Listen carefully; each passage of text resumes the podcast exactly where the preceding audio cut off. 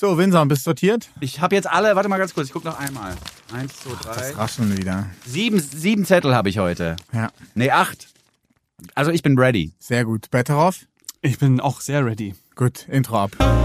Weil nicht alles glänzt, das Gold ist hier. Goldstückli, der Podcast. Urli und Vinson vergolden euch die Woche.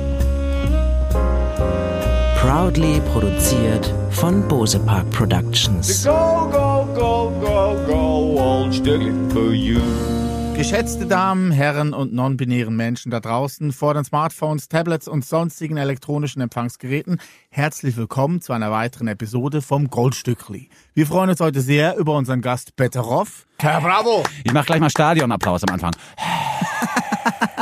Vor gut 28 Jahren kam er als Manuel Bittorf in Bad Salzungen zur Welt, eine Kurstadt in Thüringen mit einem staatlich anerkannten Sohle-Heilbad. Manuel erlernt schon früh das Klavier, Violin und Gitarrenspiel. Nach einer abgebrochenen Ausbildung zum Industriemechaniker übernimmt er am Freien Theater in Eisenach für zwei Jahre die Verantwortung für die musikalische Produktion. Die Bühne, die Scheinwerfer und die Texte imponieren ihm sehr und er merkt schnell, dass er seine künstlerische Heimat gefunden hat. Mit Anfang 20 zieht er nach Berlin, schreibt eigene Texte und Lieder und tritt immer häufiger in Clubs und Kneipen auf. Seine Debüt-EP Viertel vor irgendwas erscheint Anfang 2020 inklusive der Hitsingle Angst, welche von der Flux FM Hörerinnenschaft zum Song des Jahres gewählt wird. Eine bessere Hymne für das erste Pandemiejahr kann man sich nicht vorstellen. Betteroff veröffentlichte weitere Songs fürs Hier und Jetzt. Mit Dussmann singt er sich in viele neue Herzen, unter anderem auch in das von Olli Schulz. Mitte Oktober erscheint dann endlich sein Debütalbum Olympia, aufgenommen in den Hansa-Studios mit Tim Tautorat. Darauf besingt er auf eindrückliche Art und Weise seine Herkunft und Prägung, über geistige Gesundheit und die Licht- und Schattenseiten des Alleinseins. Ein mutiges Album, das wie kein anderes zurzeit vertont, was mit und um uns passiert. Sei herzlich willkommen, lieber Betteroff. Nochmal Stadionapplaus. Vielen, vielen, vielen Dank. Das ist eine schöne Anmod geschrieben, Urli. Danke sehr, Vincent. Meine erste. Ja, das war ganz cool. Dass man auch gemerkt hat, dass du so mitten im Text so ein bisschen warst, so oh, hoffentlich komme ich da jetzt gut durch und klappt alles. Aber ich fand's toll. Wie gut du mich kennst. Ja, genau ich- so war's nämlich. Ja, ja, ich sehe dir das an mittlerweile. Du bist auch zufrieden, Manuel, mit den einleitenden Worten. Das waren total liebe Worte. Vielen, vielen Dank. Sehr gern geschehen. Wie geht's dir? Ich? Mir, wie- Ja, mir, dir, mir, mir, dir. Geht's, mir geht's ganz hervorragend. Mir geht's sehr gut. Ich äh, gehe bald auf Tour. Ich bin äh, gesund. Ich freue mich auf alles. Ist alles voll geil. Sehr schön. Die Tour steht quasi vor der Tür. So ist es. Und es ist eine große Tour. Du spielst ja weit über 20 Städte und Konzerte bis Ende Januar oder Mitte Februar. Die meisten davon sind ausverkauft. Wie fühlt sich das an? Das fühlt sich sehr gut an natürlich, weil das die letzten zwei Jahre es gar nicht die Möglichkeit gab, irgendwas auszuverkaufen, sondern das natürlich irgendwie alles gar nicht stattgefunden hat. Und dass das jetzt wieder stattfinden kann, dass das natürlich auch so gut verkauft ist, ist natürlich wahnsinnig schön und Ja, auch ein großes Privileg auch, ne? Du bist ja auch jemand, der das Touren genießt, habe ich rausgefunden in der Recherche. Also du bist einer von den Leuten, es gibt ja Menschen, Menschen die müssen sich da ein bisschen quälen und so, ach shit, jetzt diese drei Wochen muss ich durchziehen, so, aber es gehört halt dazu, gehört zum Plattendeal. Aber du hast da richtig Bock. Ja, total. Also ich war auch im Sommer die ganze Zeit unterwegs. Ich war immer so Mittwoch bis Sonntag eigentlich weg. Dann war ich Montag und Dienstag zu Hause und dann ab Mittwoch wieder weg. Und dann haben alle immer gesagt, das ist nicht anstrengend. Und so habe ich mir so gesagt, mich, haben, mich hat eigentlich nur der Montag und der Dienstag genervt, wo ich zu Hause war. der Rest war eigentlich, ja. Aber noch alle gesund? Tour, Band, Crew, alles da? Ich, ja, Okay, gut. Holz anfassen. ich denke ja. ist gut. Also am 1. Dezember geht's los in Hamburg und mit Hamburg schließt du dann den Reigen auch wieder ab. Äh, was ist die Stadt, wo du dich am meisten drauf freust? Kannst du das sagen oder willst du das gar nicht sagen? Aber ich kann das gar nicht so richtig sagen, weil ich in ganz vielen Städten auch noch gar nicht war, jetzt auf dieser Tour auch. Ähm, natürlich ist Berlin so die größte Show. Das ist natürlich, äh, guckt, ist so ein bisschen mein Augenmerk natürlich auch drauf, aber ich kann jetzt nicht sagen, dass ich mich auf irgendeine Stadt mehr freue als auf eine andere. Okay. Aber für dich ja, äh, glaube ich, immer noch sehr aufregend so, ne? Ich meine, du stehst ja immer noch schon am Anfang deiner hoffentlich noch lange andauernden Karriere. Ähm, wenn du dich zurückdenkst vor zwei Jahren, da warst du an einem komplett anderen Punkt und hattest bestimmt schon Vorstellungen, wie deine nächsten Jahre ablaufen. Hat das Parallelen, die Vorstellung von damals und die Realität jetzt? Puh, ich, also dadurch, dass das so schwer war, sich überhaupt vorzustellen, was überhaupt mal irgendwann wieder wird, hatte ich gar nicht so Vorstellungen. Ja. Ich habe gar nicht so in die Zukunft geguckt und habe mir so gedacht, so ja, aber in drei Jahren, da ist es ja dann so und so. Und weil das war ja absolut nicht vorstellbar und absehbar. Also klar, also ich wusste schon auch, dass das irgendwann auch wieder passiert, dass wir irgendwann auch wieder rausgehen, dass wir irgendwann auch wieder Konzerte erleben und so. Ich meine, man weiß ja so aus der Geschichte ungefähr, wie lange eine Pandemie geht. So, von daher konnte man sich so ein bisschen herleiten, wie Ja. lange wir diesen Zustand haben und es deckt sich ja auch mit dem, was so die Geschichte gezeigt hat. Von daher wusste man so ein bisschen, wann es vielleicht vorbei ist. Aber dass äh, ja dann jetzt dieses Jahr so viel passiert ist, das habe ich natürlich nicht. Ich finde das ja so fast schon Generation, äh, Generationen-Grundproblem, ist ja die Unfähigkeit, in der Zukunft irgendwas Utopisches auszumachen, wo man sagt, ja, dann wird's richtig geil, aber 2035, wenn wir alle E-Autos fahren und so. Nein, es ist ja wirklich Generationen vorher. Ich glaube, es hörte so mit meiner ungefähr auf. War das ja immer so, dass man irgendeine Utopie für die Zukunft hatte und gedacht hat, es gibt noch ein gesellschaftliches Konstrukt, was viel geiler ist, als das wir jetzt haben. Und da müssen wir hinarbeiten. Und ich finde, die Pandemiezeit hat das alles nochmal so, also man sagt ja eh, das war so ein, wie so ein Vergrößerungsglas für viele Probleme. Und auch dieses Problem hat die Pandemie nochmal so krass sichtbar gemacht, dass es eine ganze Generation gibt von Leuten, die eigentlich auf längere Sicht ohnehin nicht wissen, was in der Zukunft passiert. Und das ist eigentlich auch ein Feeling, lustigerweise oder traurigerweise eher, dass ich auf deiner Platte ein bisschen durchhöre. Also utopisch ist sie nicht. Ja, ja, ist, ist schon so, ne? Es ist schwierig, sich fort, also, d- Bottomline ist einfach auch, wir können nicht so weitermachen. Also, so wie wir das jetzt gerade machen, können wir in der Zukunft auch gar nicht leben. Das geht gar nicht. So. Und deswegen, ich glaube, das knüpft so ein bisschen an das an, was du sagst, ne? Weil es, es geht nicht noch weiter und noch mehr. Weil Nee. es ist zu Ende. Ja, das ist Es ist vorbei. Ja, und wir sitzen halt hier und machen so einen lachenden Podcast drüber, weil was anderes bleibt auch nicht mehr übrig. Ja, wie das Orchester Nee, auf der also- Titanic, ne? Also vor, vorbei ist es nicht. Ich meine nur, so, es gibt so äh, einfach, ne, die Erde ist einfach endlich. Das Ja. ist jetzt allen klar geworden, glaube ich. Ja. Ja, und da gibt's in einem Song, den wir später nochmal vorstellen wollen oder zum ersten Mal vorstellen wollen in diesem Format, gibt's eine schöne Zeile zu. Das aber nur als kleiner Teaser auf den weiteren Verlauf dieser Show, die sich natürlich beschäftigt mit der Platte Olympia von unserem Gast Betteroff. Wir wollen aber auch andere KünstlerInnen vorstellen mit ihren neuesten Hitsingles. Aus unserer Sicht Hitsingles. Ja, total. Olympia heißt das Debütalbum, ist, finde ich, ein schöner Titel. Meine erste Assoziation war jetzt, also Urli hat so den Sportunterricht noch mal im Kopf gehabt, als er das Cover betrachtet hat und diesen, diesen Mannschaftsmoment, wo man dann nicht gewählt wird. Ähm, meine erste Assoziation war bei Hab ich das? Ja, ich glaube, das warst du oder das war jemand anders, ich weiß es nicht mehr. Meine erste Assoziation war aber Olympia, das ist doch das, wo man sagt, äh, dabei sein ist alles. Und da habe ich mir gedacht, das ist eigentlich voll der schlaue Titel für eine Debütplatte, weil der Druck ist ja jetzt schon da, auch seitens der Industrie zu sagen, ja, also jetzt haben wir da richtig viel Geld reingesteckt, jetzt muss das auch irgendwie einigermaßen erfolgreich sein oder in die Charts oder so, was man sich dann immer so vorstellt, auch als Plattenindustrie. Und wenn man aber als Künstler sagt, so, ey Freunde, meine Ansicht der ganzen Sache ist, dabei sein ist alles, nimmt man ein bisschen äh, quasi die, die Zügel runter. Ist es ein Trick für dich gewesen, auch so ein bisschen dem, dem Druck zu entgehen oder ist es nur meine komische Assoziation? So habe ich es noch nie gesehen, aber ist ein, ein schöner Denkansatz, ja. Das reicht mir. Das reicht mir.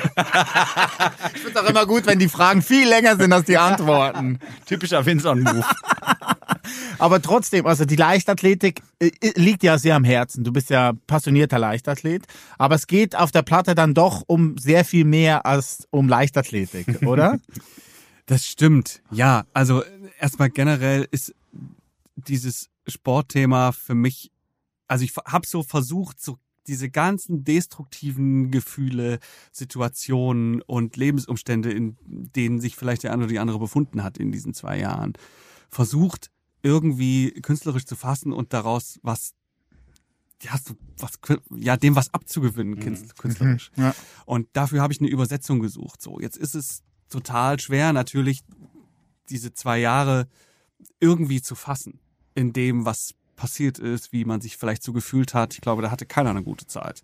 So und ähm, das war mir total wichtig und ich habe einfach in diesem Sportthema oder auch in diesem Begriff Olympia einfach viele Parallelen gesehen zu dem, was wa- was es so gab. Ne? Also ähm, deswegen ist so ein bisschen das für mich so eine, so eine Allegorie vielleicht gewesen dafür. Mhm. Und du hast den, diesen Moment gehabt, den man ja auch so klischeehaft, den man so vor Augen hat, wenn man über Künstler und deren Schaffensprozess nachdenkt. Du hast diesen Moment gehabt beim Fernsehgucken, du hast Olympia geguckt und warst selber völlig fertig und hast dich darüber gewundert, wie Menschen die Energie aufbringen können, 100 Meter in einer neuen Rekordzeit zu laufen, während du selbst quasi gar keinen Antrieb hattest.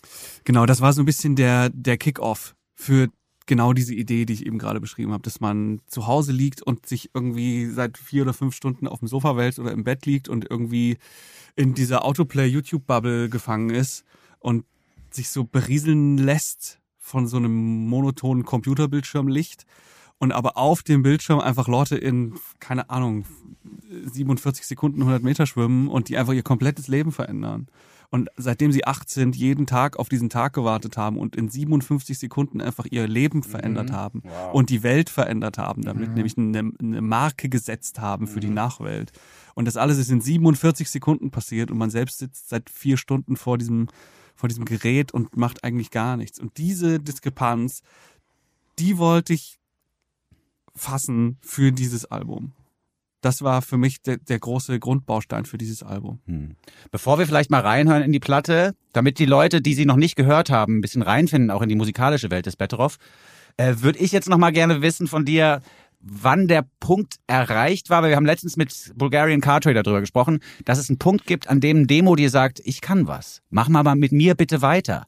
Äh, mich darfst du nicht wegschmeißen, denn ich habe irgendwie, ich habe eine Qualität, die du in den anderen Demos noch nicht hattest. Gab es bei dir so einen Moment, vielleicht beim Komponieren von Angst oder bei den ersten Singles, wo du dachtest, oh, ich glaube, ich habe eine Sprache, eine Stimme gefunden, ich glaube, ich muss in die Richtung weiterarbeiten? Es ist tatsächlich genau auch der Song Angst. Es gibt es bei vielen Songs, aber ich glaube, Angst ist so der wichtigste gewesen für genau das, was du gerade beschreibst, weil Angst war so der erste Song. Oder nee, ich muss mal früher anfangen. Ich habe ja, bevor ich überhaupt nach Berlin gekommen bin, immer nur Musik am Klavier gemacht. Das heißt, man ist natürlich auch in der Instrumentierung sehr, sehr eingeschränkt. Das heißt, wenn man irgendwie Klaviermusik macht und auch jetzt noch nicht das Geld hat, um eine Band zu bezahlen, dann ist man ja erstmal auf sich zurückgeworfen. So. Und dann macht es natürlich extrem viel Sinn, erstmal mit, mit einem Instrument Musik zu machen und sich selbst zu begleiten und einfach Songs zu schreiben. Also so ganz klassisch Songwriter zu sein, einfach. So Singer-Songwriter zu sein, einfach. Und als ich dann im Studio war bei einem Kumpel in Friedrichshain, in so einem, das war so ein kellerloser Raum, da gab es kein Fenster, es gab gar nichts, es war ganz neu. Und es war, dieser Raum war auch nicht an die Zuluft angeschlossen oder so. Das heißt, man musste auch immer wieder in Perfekt. Zehn, ja, wirklich, es war perfekt. Und man musste einfach im zehn Minuten Abstand diesen Raum verlassen. Und wenn einer angefangen hat zu gähnen und der andere auch und die Frequenz sich erhöht hat, Wow. dann musste man diesen Raum verlassen. Und aber das hättest wie so, so, so die Bergarbeiter eigentlich eine Kerze mit reinnehmen müssen. Ja. Wenn die ausgeht, dann Genau. Da, stimmt, genau. Und also das war einfach, das ist so eine kleine Side-Story am Rand, aber als ich irgendwie Angst hatte und dieses Gitarrenriff hatte und diese Bassline dazu und anfangs hatte dieses Urdemo hatte nur so ein, ein also Aha. nur ein Kick und ein Clap. Aha. Und das war das ganze Schlagzeug. Reicht manchmal. Das reicht manchmal. Es hat irgendwie gereicht, um irgendwie so dem Schlagzeug so ein, ja, das so ein bisschen vorzumalen einfach. Und das war ein ganz wichtiger Song, weil ich irgendwie da genau das hatte, was du beschreibst, dass ich irgendwie gemerkt habe, so, okay, es macht irgendwie Sinn, so eine Gitarrenmusik zu machen und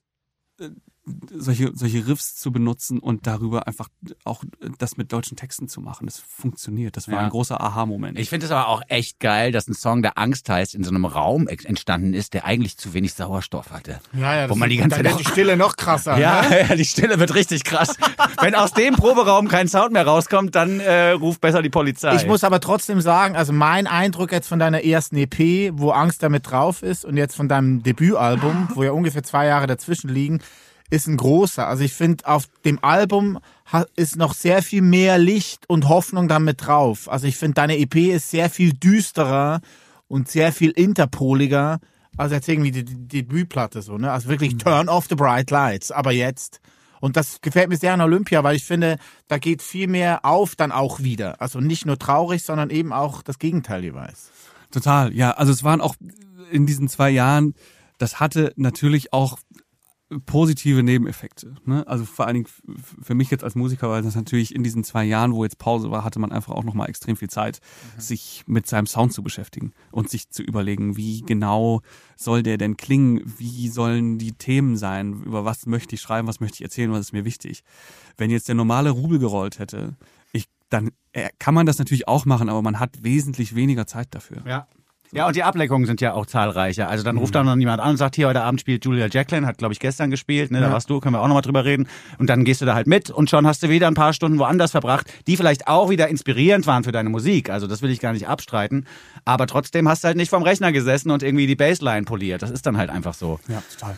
Die Bassline poliert. Ja, die Bassline muss poliert werden, das ist extrem wichtig. Das lernt man in der ersten Stunde an der, wie heißt die, diese komische An der Bassschule. Engineerschule, die es auch hier in Berlin gibt, wo die schlechten Engineers alle ausgebildet werden, außer ein paar Ausnahmen, die gut ja, bleiben. Polier, Polierschule. Die. Polierschule, ja. Jetzt hören wir aber mal rein in Ja. die Olympiaplatte von Betteroff, weil wir das Gefühl haben, die Leute müssen da noch mal ein bisschen äh, quasi auch informiert werden über die musikalische und textliche Qualität dieser Platte. Ich will auch über die Texte noch mal ein bisschen ausführlicher sprechen, weil es wirklich eine LP ist, die einen in so eine Welt entführt. Ja, total. Und wie man es schafft, so eine Welten zu kreieren, das wird uns der Künstler unter Umständen gleich selbst verraten. Betteroff und die Leute und ich. Goldstückli, der Podcast. Ist zu viel passiert zwischen dir und den Leuten. Das ist einfach zu viel. Ein starkes Stück Musik von der Platte Olympia von Betteroff. Ich habe es gerade schon angedeutet, dass die Texte es durchaus schaffen, die geneigte Hörerschaft in so eine Welt zu entführen. Gleich der erste Song Böller aus Polen ist, also da, da macht sich vor meinem Auge so eine wirklich so eine cineastisch äh, neblige, so eine cineastische Welt auf mit ein bisschen Nebel, Plattenbauten so im Hintergrund. Also man, man sieht so ein bisschen die ostdeutsche Provinz vor den eigenen Augen. Und das finde ich ganz stark, weil das ja jetzt, da sind ja keine Beschreibungen drin von wegen, ja, da hinten der Plattenbau oder so, sondern das ist, das ist zwischen den Zeilen wird das erzählt. Du hast ja durchaus so eine Theater, so ein Background. Ist das was, was man in diesen Kontexten auch sich abgucken oder lernen konnte, wie man es schafft, mit Informationen, die zwischen den Zeilen stehen, Leute zu erreichen? Ich glaube, für was man auf jeden Fall einen Blick kriegt, ist, wie so Mechanismen funktionieren, das was spannend ist und was nicht. Und ich glaube, das sind in allen Künsten ähnliche Mechanismen. Ich glaube, das gibt's in der Fotografie, das gibt's in der Malerei, das gibt's im Schauspiel und das funktioniert auch bei Texten. Äh, ich glaube, das, was total wichtig ist, ist sind so unkonventionelle Sachen. Das ist mir sehr, sehr wichtig, auch bei Texten. Das ist, ich lese mir jeden Text sehr, sehr sorgsam durch und überlege mir, ob man dafür jetzt alle Geräte im Studio anschmeißen muss und den ganzen Strom verbrauchen muss oder ob äh, das nicht vielleicht so ein bisschen schon mal da war oder so ein bisschen abgedroschen ist vielleicht. Das ist mir sehr, sehr wichtig einfach. Und ich glaube, also Böller aus Polen ist zum Beispiel ein gutes Beispiel dafür, weil es mir auch mal wichtig war, jetzt nicht was irgendwie was so offensiv an eine Realität angebunden ist zu machen, sondern auch so, ein, so, ein, so eine dystopische Welt zu erzeugen mit einer Beschreibung und die, ja, die genau diese Welt erzeugt. Das ist vielleicht so ein bisschen das, was du meinst mit den zwischen den Zeilen, ne? Das ist irgendwie so eine Welt kreiert mit, mit den Worten. Und ähm, ja, das äh, war mir einfach sehr, sehr, sehr, sehr wichtig. Mhm. Ein anderes Ding, was mir noch eingefallen ist, wegen diesem Theaterhintergrund. Man sagt ja oft, Filmschauspieler spielen Sachen so klein, ja, weil die Kamera ist ganz nah dran. Da musst du nur so einmal mit der Augenbraue so ganz bisschen was machen, dann weiß das Publikum im Kino, der Typ ist schwer verliebt, ja. Im Theater, also es gibt mein Lieblingswitz, einer meiner Lieblingswitze ist, kommt ein Typ am Bahnhof an und da steht einer mit zwei Koffern und der Typ weiß aber jetzt, die Uhrzeit ist ausgefallen. Dann geht der Passant zu dem Schauspieler, der Typ mit den Koffern ist ein Schauspieler und sagt, entschuldigen Sie, wie viel Uhr ist es denn? Dann sagt der Schauspieler, können Sie mal meine Koffer halten? Dann sagt der Passant, ja klar. Und dann sagt der Schauspieler mit den Händen in der Luft, woher soll ich das wissen? so, ja. Und dieser Witz ist mir wieder eingefallen, weil ich dachte, die Betteroff-Platte, das ist eine Platte, die kommt nicht von einem Typen, der sozusagen im Filmschauspiel-Kontext groß geworden ist, sondern im Theaterschauspiel-Kontext. Denn die Platte ist nicht overacted, aber groß gespielt, dass man in der letzten Reihe noch versteht, um was es dir geht. Kannst du das Bild äh, nachvollziehen? Ja, total. Also es ist äh, total richtig, ne, was du sagst. Übrigens auch andersrum ein Problem, ne? Also es ist auch, wenn so Theaterschauspieler oder Theaterschauspielerinnen Film spielen, dann denkt man immer, ihm, also der ist nicht verliebt, irgendwie geht's ihm nicht gut. ja, klar. ne? also, Weil der für die letzte Reihe spielt. ja, genau. Und auch so, wenn man so denkt, wenn man ganz viel Theater gespielt hat und geht dann vor eine Kamera und man denkt, boah, jetzt habe ich es auch richtig klein gespielt. Jetzt war ich so richtig stolz auch, ne? Jetzt war es richtig ganz klein, so, da habe ich drauf, ne? Und so, und dann kommt irgendjemand und sagt so, ähm, das ist viel zu groß. so, aber wieso? Ich, Ja. ich hab's doch schon ganz klein gemacht. Nein, also ähm, genau, das ist, äh, ja, ist so. Aber Ja, weil das gibt ja in der Musik auch Positionen, die bra- brandaktuell sind, die das Gegenteil machen. Also Billie Eilish zum Beispiel fällt mir jetzt ein, das ist für mich so eine super Close-Up-Kamera, die wirklich, wo, wo quasi über den Augenbrauen ist das Bild schon abgeschnitten und unter der Lippe. So nah ist es aufgenommen. Und Betteroff kannst du wirklich mit so einer Kamera, die über das Rock am Ring Festivalgelände so drüber strahlt, du siehst hinten immer noch, was er meint. Das finde ich wirklich. das ist gut. Guter Vergleich. Guter Vergleich. Der Moment, wo du gemerkt hast im Theater, dass du eine neue Heimat gefunden hast, ist das für dich so eine Art Happy Place, wo du dich immer zurückerinnern kannst, wenn du an eine neue Songidee gehst? Wo du irgendwie denkst, ah ja, das war's nochmal, was ich wollte? Ja, total. Also das, äh, da denke ich eigentlich fast täglich dran, ehrlicherweise. Ah, wirklich? Ja, total. Also Okay. ich, ich finde es total, das ist äh, immer noch auch ein, Happy Place für mich. Ich bin da auch immer noch total gerne. Okay. Ähm, jetzt, also ja. Spielst du da jetzt auch mal vielleicht? Nee, im Oh, Moment noch nicht. schade, Im Moment wa? noch nicht. Ja, ist tatsächlich ein bisschen schade, aber ich glaube, es ist so zeitlich sehr, sehr schwierig, weil es ist so natürlich, man probt so im Schnitt fünf Ist auch keine. Arschstadt mehr. Betteroff spielt nur noch in Arschstätten. Das nicht, das nicht. Aber so, man ist so einfach, das ist auch hammer schwer, das terminlich unterzubringen. Mm, so, ich, weil ja. man ist so, die Proben, ah, und das würde man vielleicht noch schaffen, diese fünf, sechs Wochen. Aber danach gibt's natürlich irgendwie, das läuft ja dann auch zwei Jahre Mhm. und dann gibt es immer wieder Termine und da müsste ich sehr viel für absagen und alles drumherum legen und so. Nee, aber ich meinte auch, ob du mit der Band da spielen wirst. Im Theater. Na, überhaupt in der Stadt, in Eisenach. Ja, hat Ja? mich bis jetzt noch keiner gefragt, aber würde ich machen. Das ja. musst du machen. Das, Ja. Also das, das habe ich jetzt eher gemeint. Ah, In der Nähe. Nee, nee, ich meinte das Theater schon als Happy Place an solches, nicht in Eisenach. So, also ich meinte jetzt Ja, nicht, ja, klar. denkst du zurück nach Ja, Eisenach? nee, das ist, also wir haben eigentlich alle drei aneinander vorbeigeredet. Nein, aber, aber es macht trotzdem alles Sinn. Das ist ja, Ja, das ja. Schöne. Es ist trotzdem macht alles komplett die Sinn. Quadratur des Kreises, wie im Goldstückling. Das ist doch auch toll beim Podcast-Format. Das ist einfach mal, es darf auch mal stattfinden, dass drei Menschen aneinander vorbeireden für zwei Minuten. Ja, sonst wäre es ja jetzt auch nicht lacht. lustig. Simon lacht, Ja? Simon lacht, ist auch immer ein gutes Zeichen. Bevor wir zu sehr aneinander vorbeiquatschen, würde ich vorschlagen, wir schwenken die Kamera kurz auf die Songthematik anderer KünstlerInnen Mhm. und stellen euch neue Musik vor. Ole Hefliger hat einen alten Bekannten, Ja. den ich 2018 kennenlernte als Partner in Crime von äh, Rex Orange Rex County. Orange County, genau. Loving Den, is easy. den hast du wieder ausgegraben. Benny Sings. Ja, Benny Sings macht aber schon seit gut 20 Jahren Musik, äh, äh, kommt aus Südholland, aus Dordrecht, ähm, heißt eigentlich Tim van Berkestien, äh, nennt sich als Künstler aber Benny Sings, das macht auch Sinn. So, ne, es ist einfach schöner, runder, kann jeder aussprechen weltweit.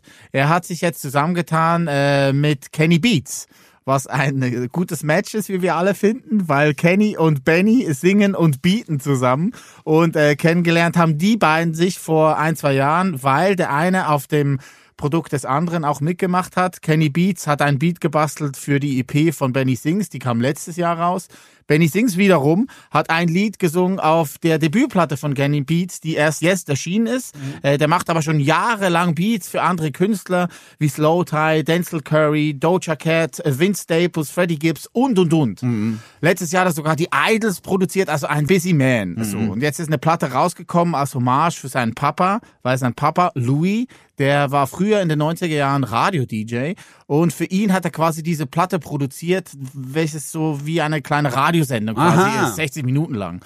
Und auf dieser Platte ist dann Benny Sings auch vertreten bei einem Song als Sänger und sie haben da gemerkt bei dieser Zusammenarbeit, dass sie mehr machen müssen. Jetzt haben sie einen Song äh, zusammen geschrieben und aufgenommen, er nennt sich The World und ist einfach eine großartige Hymne für einen Frühling, der noch nicht da ist. Ja, das stimmt. Es ist so eine, so eine Durchhalte-Parole, Ja, eine vertonte Durchhalteparole, die auch dazu auffordert, mal wieder aufzuleben. Auch Ja. wenn es schwierig ist, einfach auch mal, also ich meine, das ist natürlich für uns jetzt unrealistisch, aber hier wird halt auch davon gesprochen, dass man einfach mal auf Reisen gehen soll. Und in Monaco zum Beispiel Mhm. Oder in nochmal so richtig aufleben. Oder in Malibu ist jetzt für uns schwierig.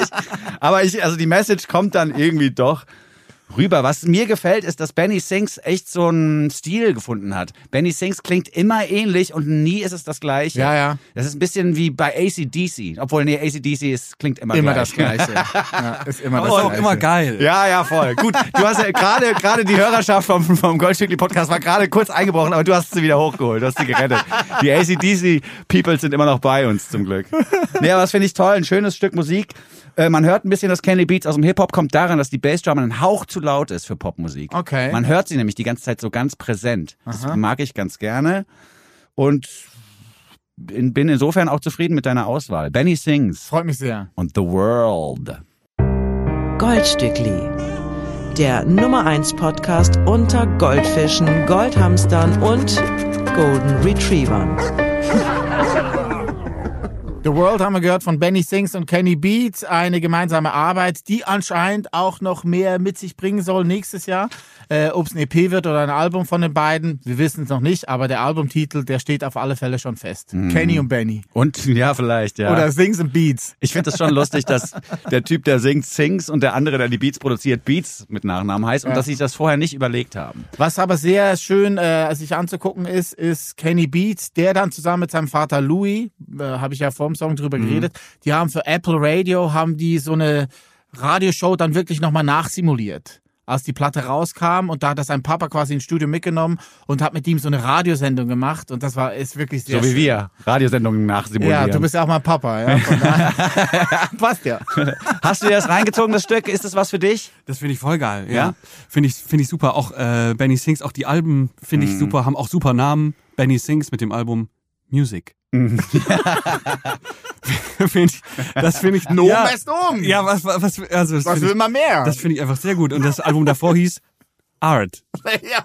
Er hat es drauf. Das finde ich einfach sehr gut. Nein, das ist total, das ist total geil. Ja. Nobody's Fault ist mein Lieblingssong von Benny Sings. Ah, ja, okay. War das der mit äh, Tomisch? Einer, glaube ich, ne? Ja, Also bei mir war es Lovin' is Easy mit Rex Orange Ja, County. Das ja. habe ich wirklich hoch und runter gehört. Das ist auch eins von den Stücken, was ich komplett auswendig kann. Also wo du so, so jede kleine, jeden kleinen Schwenk dir mit reinziehst und auch weißt, ah, vor dem letzten Refrain machst du nochmal dim, dim, dim am Schlagzeug oder so. ne, wenn man so richtig obsessiv so sich in Songs reingehört Song hat. auch immer noch. Ja, voll Riesenhit. gut. Und äh, leider hat Red, Rex Orange County da nie so richtig anknüpfen können an den Hit. Ja. Das war echt so sein erster großer Hit, aber Ja. nur gut. Ist er noch jung. Äh, Benny Sings ist auf jeden Fall auch schon mal in euren Ohren gewesen oder hat in eurem Kopf schon mal stattgefunden. Denn wenn ihr diese Nummern, die wir gerade besprochen haben, nicht kennt, dann habt ihr ihn vielleicht gehört oder Musik von ihm gehört in der HBO-Serie Girls für Love und Easy von Netflix hat er komponiert. Also er ist wirklich ein busy Typ. Er hat ja schon TV-Scores und Werbefilme vertont für Apple und die ganz großen Firmen. Also um Benny brauchen wir uns finanziell keine Sorgen zu machen. Nein, gar nicht. Das ist schon mal schön. Habe ich alle drei, äh, habe ich alle drei gebinged übrigens. Ja? Love, Easy und was war die erste, die du gesagt hast? Girls. Girls, ja. Super. Sind echt meine Top drei. Wie ist es bei dir? Bist du interessiert oder meinst du vielleicht, weil ich kann es mir vorstellen, dass du vielleicht besonders talentiert wärst, auch für so Filmscores oder so? Bist du da schon angefragt worden? Ist es ein Thema, was dich interessiert? Oder weil es ja auch nervig sein kann, wenn der Regisseur, die Regisseurin die ganze Zeit sagen, nee, ich brauche noch ein bisschen, ich brauche es größer und so, wo wir vorhin schon hatten.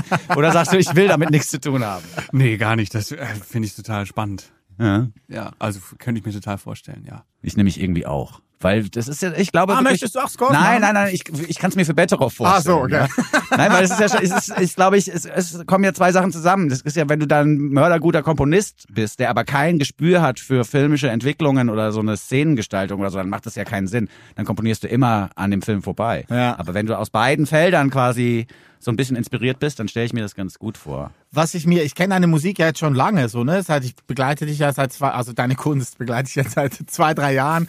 Ähm, was mir jetzt heute aufgefallen ist und gestern beim Album, ich habe mich immer versucht zu erinnern, an was erinnert das mich musikalisch? Darf man einem Künstler oder einer Künstlerin natürlich nicht sagen, aber ich muss es trotzdem piep's weg. sagen. Du bist auch ein Künstler, stimmt. Nein, ich Äh, piep's weg, wenn du sagst, wenn du den Bandnamen sagst, mach ich Also, ich finde es sehr interpolig. Ich finde, Interpol ist vom Klang her so oft vertreten und erinnert mich immer wieder ganz oft an Interpol. Also nur im Besten, ne? Also ich bin großer Interpol-Fan. Diese erste Interpol-Platte ist der Hammer. Haben die dir auch viel zugesagt oder sagen die das immer noch? Voll. Ja, total. Also äh, höre ich total gerne. Habe ich jetzt auch live gesehen letztes Jahr. Nee, dieses Jahr war das Okay. auf dem Tempelhof Sounds. Ja. Das war voll geil. War Dieses gut? Festival übrigens. Ja. Ja? Auch da, da, dazu kurz, das war voll geil. Okay. Ja. Was, Festival war gut, oder Du was? gehst auf Das war gut gewesen, sagst du? Ja, ja. Nee, war, das war, das war wirklich, das war wirklich krass. Also, es war so. Das Line-Up auch und so, ne? Das War ganz Line-Up war, interessant. war absolut, ich habe noch nie in meinem Leben so ein gutes Line-Up gesehen. Das Mhm. kennt man sonst so von, vom Glastonbury oder so. Stimmt, ja. So in manchen Jahren, da gab es so ein Line-Up. Ja, Und stimmt. jetzt, ey, wenn man da jetzt dieses Wochenende verbracht hat, das waren eigentlich faktisch alle Bands, die mich auf dieser Welt interessieren, waren auf dem Tempelhofer Feld. Ich beiß mir auch so in Po die ganze Zeit, weil du bist ungefähr der Achte, der mir das sagt, dass das geil ist. Und ich kriege nie Feedbacks auf Ja. Konzerte oder Festivals, aber ich habe das schon so oft gehört, wie geil das war. Und ich habe dann das Konzert von den Idols geguckt auf dem Tempelhof Sounds mitten am Nachmittag, irgendwie um drei oder so. Und das war sogar im Fernsehen so intensiv, dass ich 40 Minuten Gänsehaut hatte. Hast du es gesehen? Da, das habe ich leider nicht gesehen, Ah, weil ich war okay. da noch auf Tour, aber ich war dann am Sonntag da, glaube ich. Ja, es war Samstag und Sonntag, ich war am Sonntag da, genau. Ja. Also es war alles auch so, das war super organisiert auch, das kann man kurz auch mal sagen. Es Okay. war super organisiert, es gab nirgendwo irgendwie lange Schlangen, man kam überall schnell rein, man kam schnell raus, man konnte mal kurz gehen und wiederkommen und so. Dann, es gab überall so, die, die PA war super geil, das war super, nee, wirklich, es war auch super ausgerichtet so, das war vor der Bühne geil. Es war aber auch, wenn es einen jetzt nicht so brennend interessiert hat, aber man einfach mal gucken wollte, dann auch in zweiter Reihe und so konnte man sich hinstellen, man konnte irgendwie, keine Ahnung, es war voll geil. Sie hörten eine akustische Bewerbung des Künstlers Betteroff für das nächste Tempelhof Festival in Berlin 2023. Naja, also wenn es ihm gefallen hat, dann soll er doch da spielen. Es war subtil gerade, ne? Leicht. Was Ja, waren war deine schön. anderen Highlights? Also Ähm, Interpol? Äh, Big Thief habe ich gesehen. Okay. The Strokes habe ich gesehen, das war lustig. Ja, die sind lustig. Aber Ja. gut, also gut lustig. Ja, das war lustig, also es war sehr, ähm, Nostalgisch. ja, es war, also die, er kam halt auf die Bühne und alle waren natürlich, hatten natürlich von den Strokes, wenn wir jetzt an die Strokes denken, dann haben wir die 19-jährigen Strokes vor Ja. uns. Aber natürlich sind die ja auch äh, gealtert während der Zeit. Und dann hat er so eine, so eine Maske von sich mitgebracht, als er 19 war, wie man früher in der Bravo Sport, so eine Rudi Völler Maske von Aha. sich aber und hat so die Augen ausgesprochen. Bravo Sport. Ja. So, ja, ist so. Manuel hat nur Bravo Sport gelesen. das gab's ja früher. Also ja, gibt's auch jetzt früher. wahrscheinlich noch. Und so, und dann hat er sich das übergezogen und hat so gesagt, so, ja, ihr wollt das hier sehen, ne? Aber Hä? ich sehe jetzt so hier aus. Geil. Also, die Maske abgenommen. Ja, das ist ja schön. Was ich, was ich lustig finde, ist, dass wir uns beide gerade so als alte Männer outen. Erstens, indem wir so sagen, so, ach, da war ein Festival, da habe ich gar nicht mitbekommen. Und das war gut? Und dann auch zweitens noch diese Rückbesinnung. Ja, es hört sich ein bisschen an wie diese andere Band damals. Weil das ist nämlich das Geile bei Betteroffs Musik, glaube ich wirklich, die Leute, die das hören oder die viele von den Leuten, die da richtig Fans sind, die ste stellen diese Querverbindungen gar nicht mehr her. Weil Interpol ist auch schon 20 Jahre her. Ja, ja, Man checkt das gut. ja alles nicht. Ja. Wir beide, ich denke dann auch manchmal, ja geil, das ist ja vorgestern gewesen, die School of 2005. Nee, Mhm. die School of 2005 ist 17 Jahre her. Ne, mit den ganzen Blockpartys und wie die alle hießen. Insofern, Und das war ja auch schon die zweite Rutsche. Ne? Also Strokes waren ja 2001. Ja. So, ne? Die haben den ganzen Scheiße ausgelöst. Ja, voll, genau. Ja. Aber das finde ich jetzt wieder schön, weil wir jetzt nochmal einen Kreis geschlossen haben von wegen, was erzählt man zwischen den Zeilen. zwischen den Zeilen hat man jetzt rausgehört, dass wir dann doch schon ein bisschen länger auf dem Planeten Ja, sind. genau. Wir beschäftigen uns aber trotzdem nach wie vor gerne mit der Musik junger Menschen und die nächste Melodie, die kommt von zwei jungen Künstlerinnen, die sich zusammengetan haben zum Projekt Paula Paula, wobei das eher das Projekt von Marlene Kolle ist, glaube ich, als das von Christina Koropetschki. Sie haben sich zusammengetan, weil sie in den Jahren, die vergangen sind, schon des Öfteren miteinander musiziert haben. Marlene hat auch so ein bisschen Singer-Songwriter-Kram rausgebracht, auch mit Moses Schneider schon aufgenommen. Ah, ja, stimmt. Und hat aber jetzt quasi nochmal die elektrische Gitarre für sich entdeckt und hat als Paula Paula eine Single veröffentlicht, die kaputtes Gerät heißt. Und das Ding ging los und ich war sofort Fan. Das ist genau die Art von Gitarrenriff, die mich an meine Skateboarder-Zeiten erinnert. Ah, wirklich? Ja, voll. Das ist so ein bisschen, ich habe auch an Dead Kennedys gedacht oder sowas, weil ich mag auch diese Gitarrenriffs, die auf einer Seite stattfinden, wo man noch nicht mal Powerchord ist schon zu viel Information. Ich will nur eine Seite.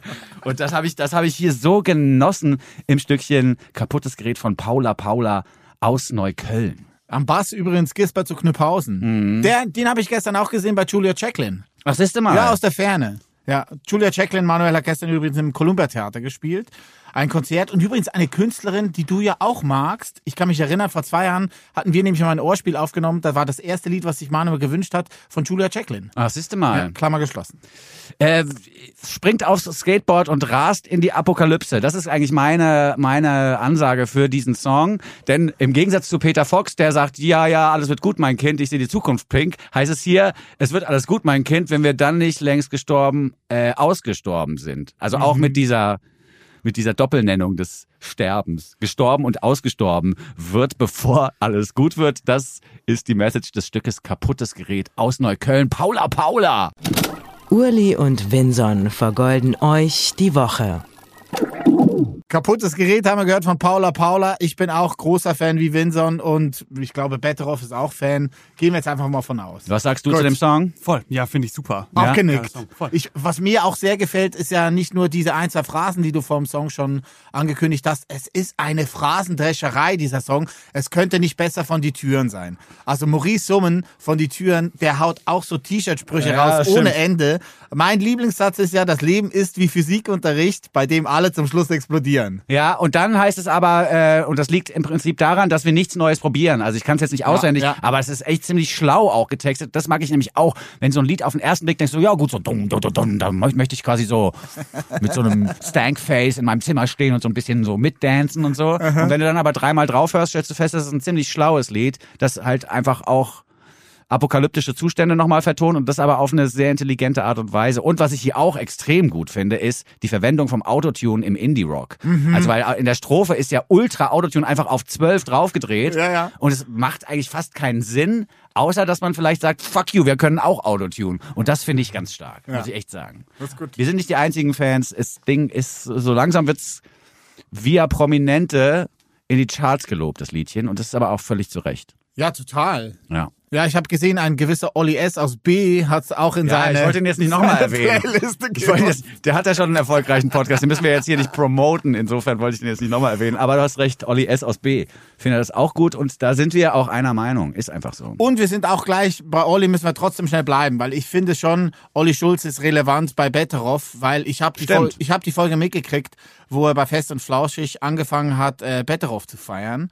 Und das war wirklich eine Lobhubelei, äh, Hubelei, Lobhudelei über ein, zwei Minuten, wo er dich so abgefeiert hat. Es war so schön auch zu hören und ich habe mich wirklich in dich reinversetzen können, wie du dich gerade freust. Also ich hab's gehofft, dass du dich freust. Hast du dich gefreut? Ja, natürlich habe ich mich gefreut. Ich habe mich tierisch gefreut. Wie hast du es mitgekriegt? Ich bin eines Morgens aufgewacht und dann hat mir Tobias Schuld, ein lieber Freund von mir und äh, ausgezeichneter Fotograf, hat mir geschrieben, hast du heute schon Fest und Flauschig gehört? Und Hörst du auch so ab und zu rein? So Ja, ja, Okay. Ja, ja, genau. Also die Folge habe ich jetzt explizit nicht gehört. Verdammt. Und dann, äh, genau, ja, also da hat mir jemand geschickt und dann äh, habe ich das äh, quasi gehört. So habe ich davon erfahren. Ja, sehr gut. Ja, ist geil. Und ich meine, das Reeperbahn-Festival, da hattest du ja ein unfassbares Konzert in einer Kirche mit ja Nova war mit dabei, Paula Hartmann, ein Streicherquartett hattest du Phil dabei. Boriva, glaub ich, noch. Phil Boriva und Olli Schulz auch. Genau. Ja. Wunderbar. Was habt ihr da gesungen? Wir haben, das Konzept des Abends war, dass wir schon mein Album spielen, Teile davon zumindest, das war zu dem Zeitpunkt noch nicht draußen. Ähm, und einfach äh, Songs von mir und aber auch Feature-Gäste einladen dazu und wir dann einen Song gemeinsam singen von mir und aber auch einen Song der jeweiligen Künstlerin oder des Künstlers. Und das ist ja, äh, wie kommt man dann auf die Kirche? Kam das Reeperbahn-Festival drauf? Oder hast du gesagt, ich brauche einfach auch für die Platte den Segen von ganz oben? Ich, ich weiß es nicht. Nee, also das ist so, dass äh, der Michel ist ja so ein fester Slot auf dem Reeperbahn Festival, wo Ja, immer sehr besondere Konzerte stattfinden. Und es gab ja im Dussmann dieses Konzept schon mal, also dieses Better and Friends. Mhm. Und dann kam das Reeperbahn Festival quasi auf uns zu und meinte so, er wollte das nicht nochmal machen im Michel. Ah, okay. Aber da muss man doch alles anders denken. Da ist doch viel Hall und so, oder nicht? Ja. Also, das ist doch eine Kirche. Also eine Ja, klassische Kirche auch vom Sound her, oder nicht? Ja, ja, ich habe den Hall an, meiner, an meinem Amp zum ersten Mal ausgemacht. Mhm, das ist nämlich. Und es war trotzdem mehr drauf als jemals Ja. zuvor. ja, aber es ist ja schwierig auch dann. Also, was heißt schwierig? Es ist auf jeden Fall eine Aufgabe, dann Musik da so klingen zu lassen, dass es auch Spaß macht allen, oder nicht? Ja, total. Also mein äh, mein Ton mein Tonmann äh, kam nach der Show auch zu mir und hatte noch so Schweißperlen auf der Stirn und meinte so, das, das war schon jetzt so eine von den drei sch schwersten Shows, die ich gemischt habe. ist immer noch dein Thomann, hat er sich erholen Er ist nur vom Glauben abgefallen. Er ist ein Atheist.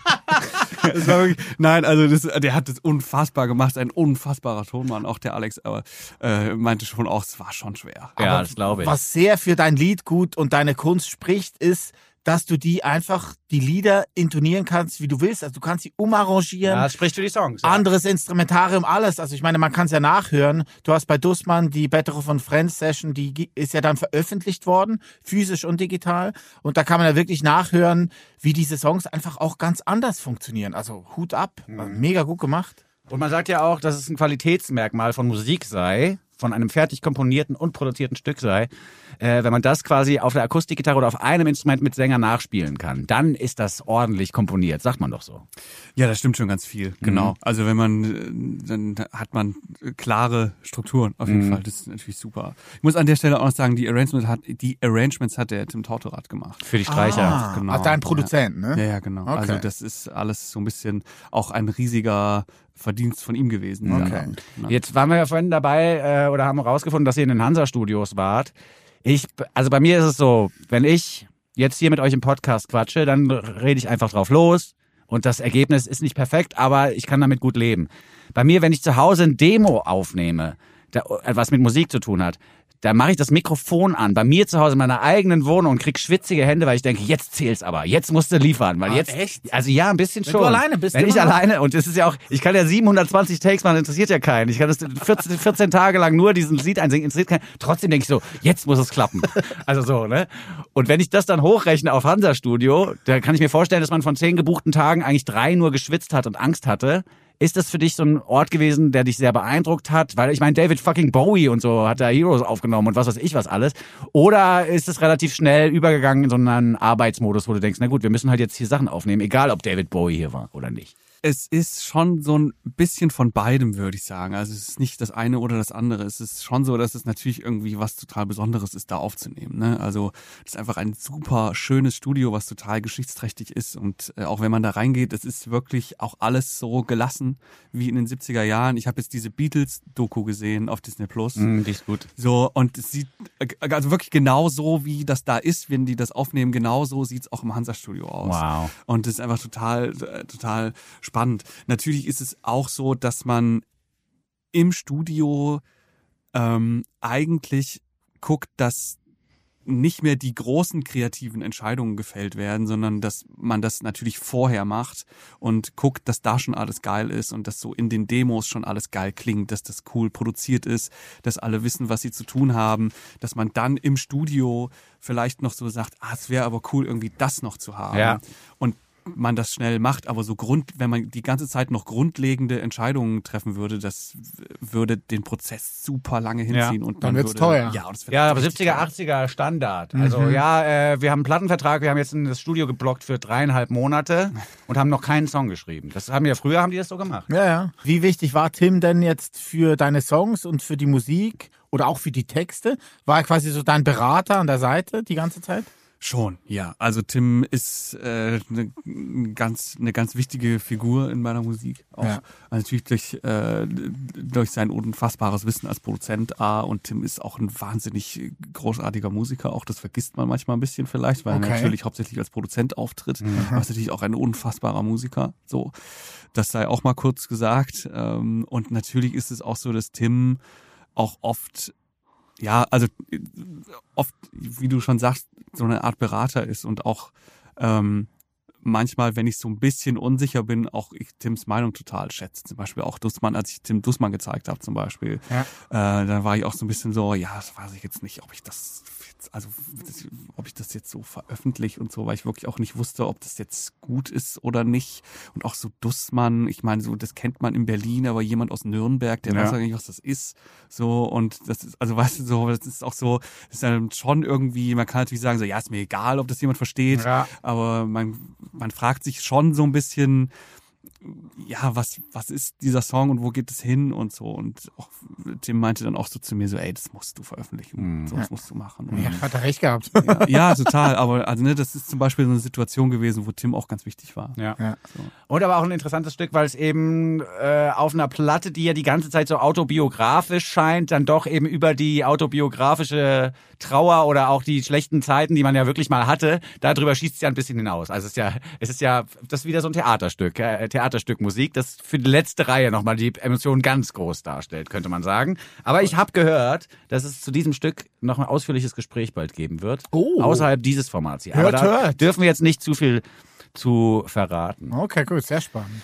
Der Dussmann-Typ, ne, der, der im vierten Stock, das habe ich auch heute gelernt, dass es den vierten Stock wirklich gibt, dass du erst nachdem du das Stück geschrieben hast, bei Dussmann nachgefragt hast, ob die überhaupt einen vierten Stock haben. das das habe ich heute. ich, hab, ich, ich, ich war mir sicher, dass es den vierten Stock nicht gibt. Aha, dachte das war die so- Idee. Ich dachte dann so, na, ich habe so hochgeguckt, also eigentlich, der ist glaube ich nicht ausgeschrieben. Ne? Ja, also es ja. gibt offiziell nur Genau. drei, es gibt aber einen vierten. Das, das wusste ich, aber da kommt man nicht hin als, als nur als Mitarbeiter oder als Mitarbeiterin, Ja. glaube ich. So. Und das war mir aber auch wichtig, dass irgendwie so, das ist da so, dass man da so von Gleis 9 3 Viertel quasi so ein bisschen spricht. Und als ich dann bei Dussmann gespielt habe, dachte ich so, jetzt kommt's raus. Jetzt kannst du, also den kannst du nichts erzählen. Wie geil. Die wissen Voll jetzt nicht so. Imposter-Syndrom. Ja, wirklich. Die jagen mich von der Bühne, wenn die das Ja, rausfinden. wirklich. Und dann habe ich so mit äh, den Leuten von Dussmann gesprochen, mit Hannes, und der meinte dann auch so, es gibt eine vierte Etage. Alles klar. Es ist auch ein Song, der wirklich auch auf einer wahren Begebenheit beruht. Aha. Also es gibt, also Ah, dann im, doch. im Sinne von, dass es die vierte Etage gibt. Ja, ja. Ach, ach so. Ich dachte schon, oh, oh hört, hört. Nein, nein, nein, nein, nur, nur das, nur dieser Ey, eine. Aber die haben sich schon sehr gefreut, die Dussmänner und Frauen, oder? ich glaube schon. Ja. Ja. Ich, habe, ich werde eine sehr wackelige, aber dann doch existierende Überleitung jetzt nutzen. Äh, von Dussmann zum nun folgenden Song von Juli Cool. Bin gespannt. Der Typ, der im Dussmann im vierten Stock da rumklettert, um runterzuhüpfen, ist schon ein Lonely Freak, würde ich sagen. Okay, gut. Und Lonely Freaks heißt auch das Stück von Juli Cool. Ja, war jetzt, ich meine, ich bin drüber gegangen, die Brücke war da. Ist so eine Hängebrücke, die hinter mir auch direkt zusammengebrochen ist und in den Abgrund gestürzt. Ja, und das Gute aber ist ich bin aber, drüber gekommen. Ja, das Gute ist aber auch, du weißt, du kannst schwimmen. Also wenn es zusammenbricht, wird es schwimmen können. Ey, Juli cool. Nomen est fucking Omen. Sie wird geschrieben K-U-H-L, aber ist die coolste Person, die mir seit Jahren untergekommen ist. Total. Vor allen Dingen, wenn man im Hinterkopf behält, dass es sich bei der Künstlerin, die wir jetzt gleich hören, um eine 17-jährige junge Frau handelt, die ihre Stimme schon so gefunden zu haben scheint, wie andere Leute mit Mitte 40 nicht. Ja. Eine unfassbare Schönheit versprüht ihr Stückchen Lonely Freaks, das so ein bisschen nach Soul Pop klingt und aber auch nach Old Soul, weil Ja, ja. sie wirklich mit 17 Jahren Texte vertont und Lyrics raushaut, wo man denkt, wo kommt das denn jetzt her? Und man hat aber auch nie das Gefühl, dass dahinter, wie es ja früher auch oft der Fall war, so ein alter weißer Mann steckt, der dann so so Annette Louisin-mäßig irgendwelche schmachtenden Songs schreibt, weißt du, ich meine? Sondern das ist hier echt eigener Schissel.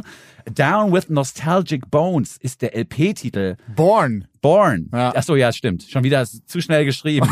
Aber wir sind auch down mit Nostalgic Bones. genau. Ja. Wir sind down mit ihren Nostalgic Bones, mit denen sie geboren wurde. Das klingt sehr nach New York City und ein bisschen finde ich auch nach Alice Phoebe Lou. Ja, oder Arlo Parks, Joy Crooks, auch ein bisschen Billie Eilish Ja. teilweise, aber äh, gute Vorbilder. Also Ja, Alice. Phoebe Lou finde ich super, ja. Alice Phoebe Lou, finde ich, hört man fast am deutlichsten raus. Und Alice Phoebe Lou habe ich auch in der Liste der Influencers gefunden, die sie selber angefertigt Ja, hat. ja. Und bei Billie Eilish ist sie so ein bisschen empfindlich mittlerweile, weil die Assoziation halt immer übers Alter kommt. So von wegen ja mit 17 schon eine Mhm. geile Platte gemacht, oder die zweite ja jetzt schon. Das ist ihr Debüt mit 16 rausgehauen. Finde ich schon krass.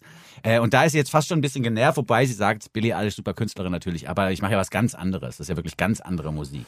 Das Coole, glaube ich, bei Juli ist äh, auch das Umfeld, wo sie reingeraten ist. Sie wurde unter Vertrag genommen auf einem Jazz-Label in Frankfurt am Main. gute als sicher, da Ja. kommen sie her, die guten Leute. Genau, Jazz Montez heißt das Label, glaube ich, oder Jazz Monté, vielleicht wenn man es französisch ausspricht. Äh, Es sind hier Lorenzo und John, die sich um äh, Juli kümmern und mit ihr diese Musik komponieren. Und es ist einfach großartig. Ich bin ein Riesenfan. Ja, ja, voll. Wirklich super. Und das Ganze ist auch in so einer Session entstanden, in so einem Haus in Belgien. Auch das hört man ein bisschen, dass es eben nicht so zusammengefuchtelt worden ist am Rechner. Ah, ich dachte, Belgien hörst du raus. Nein.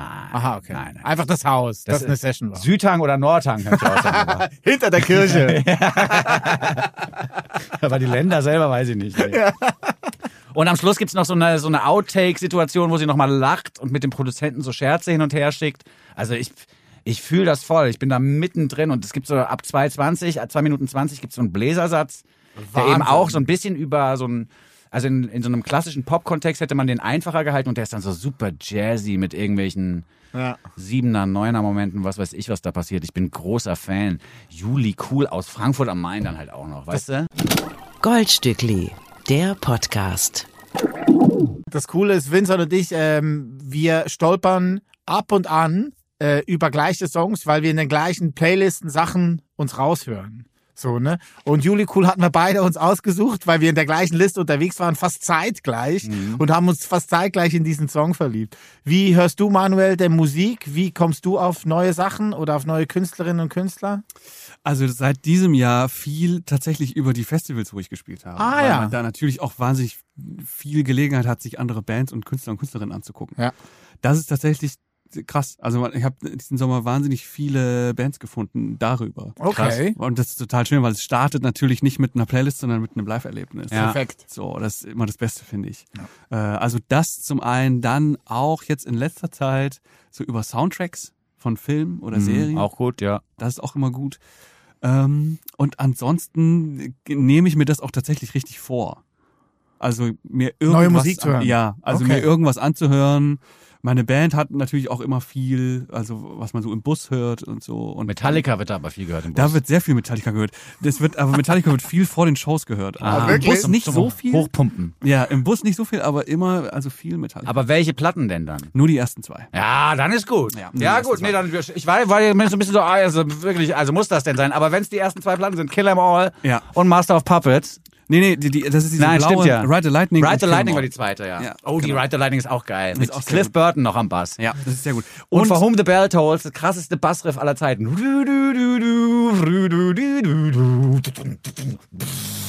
Entschuldigung.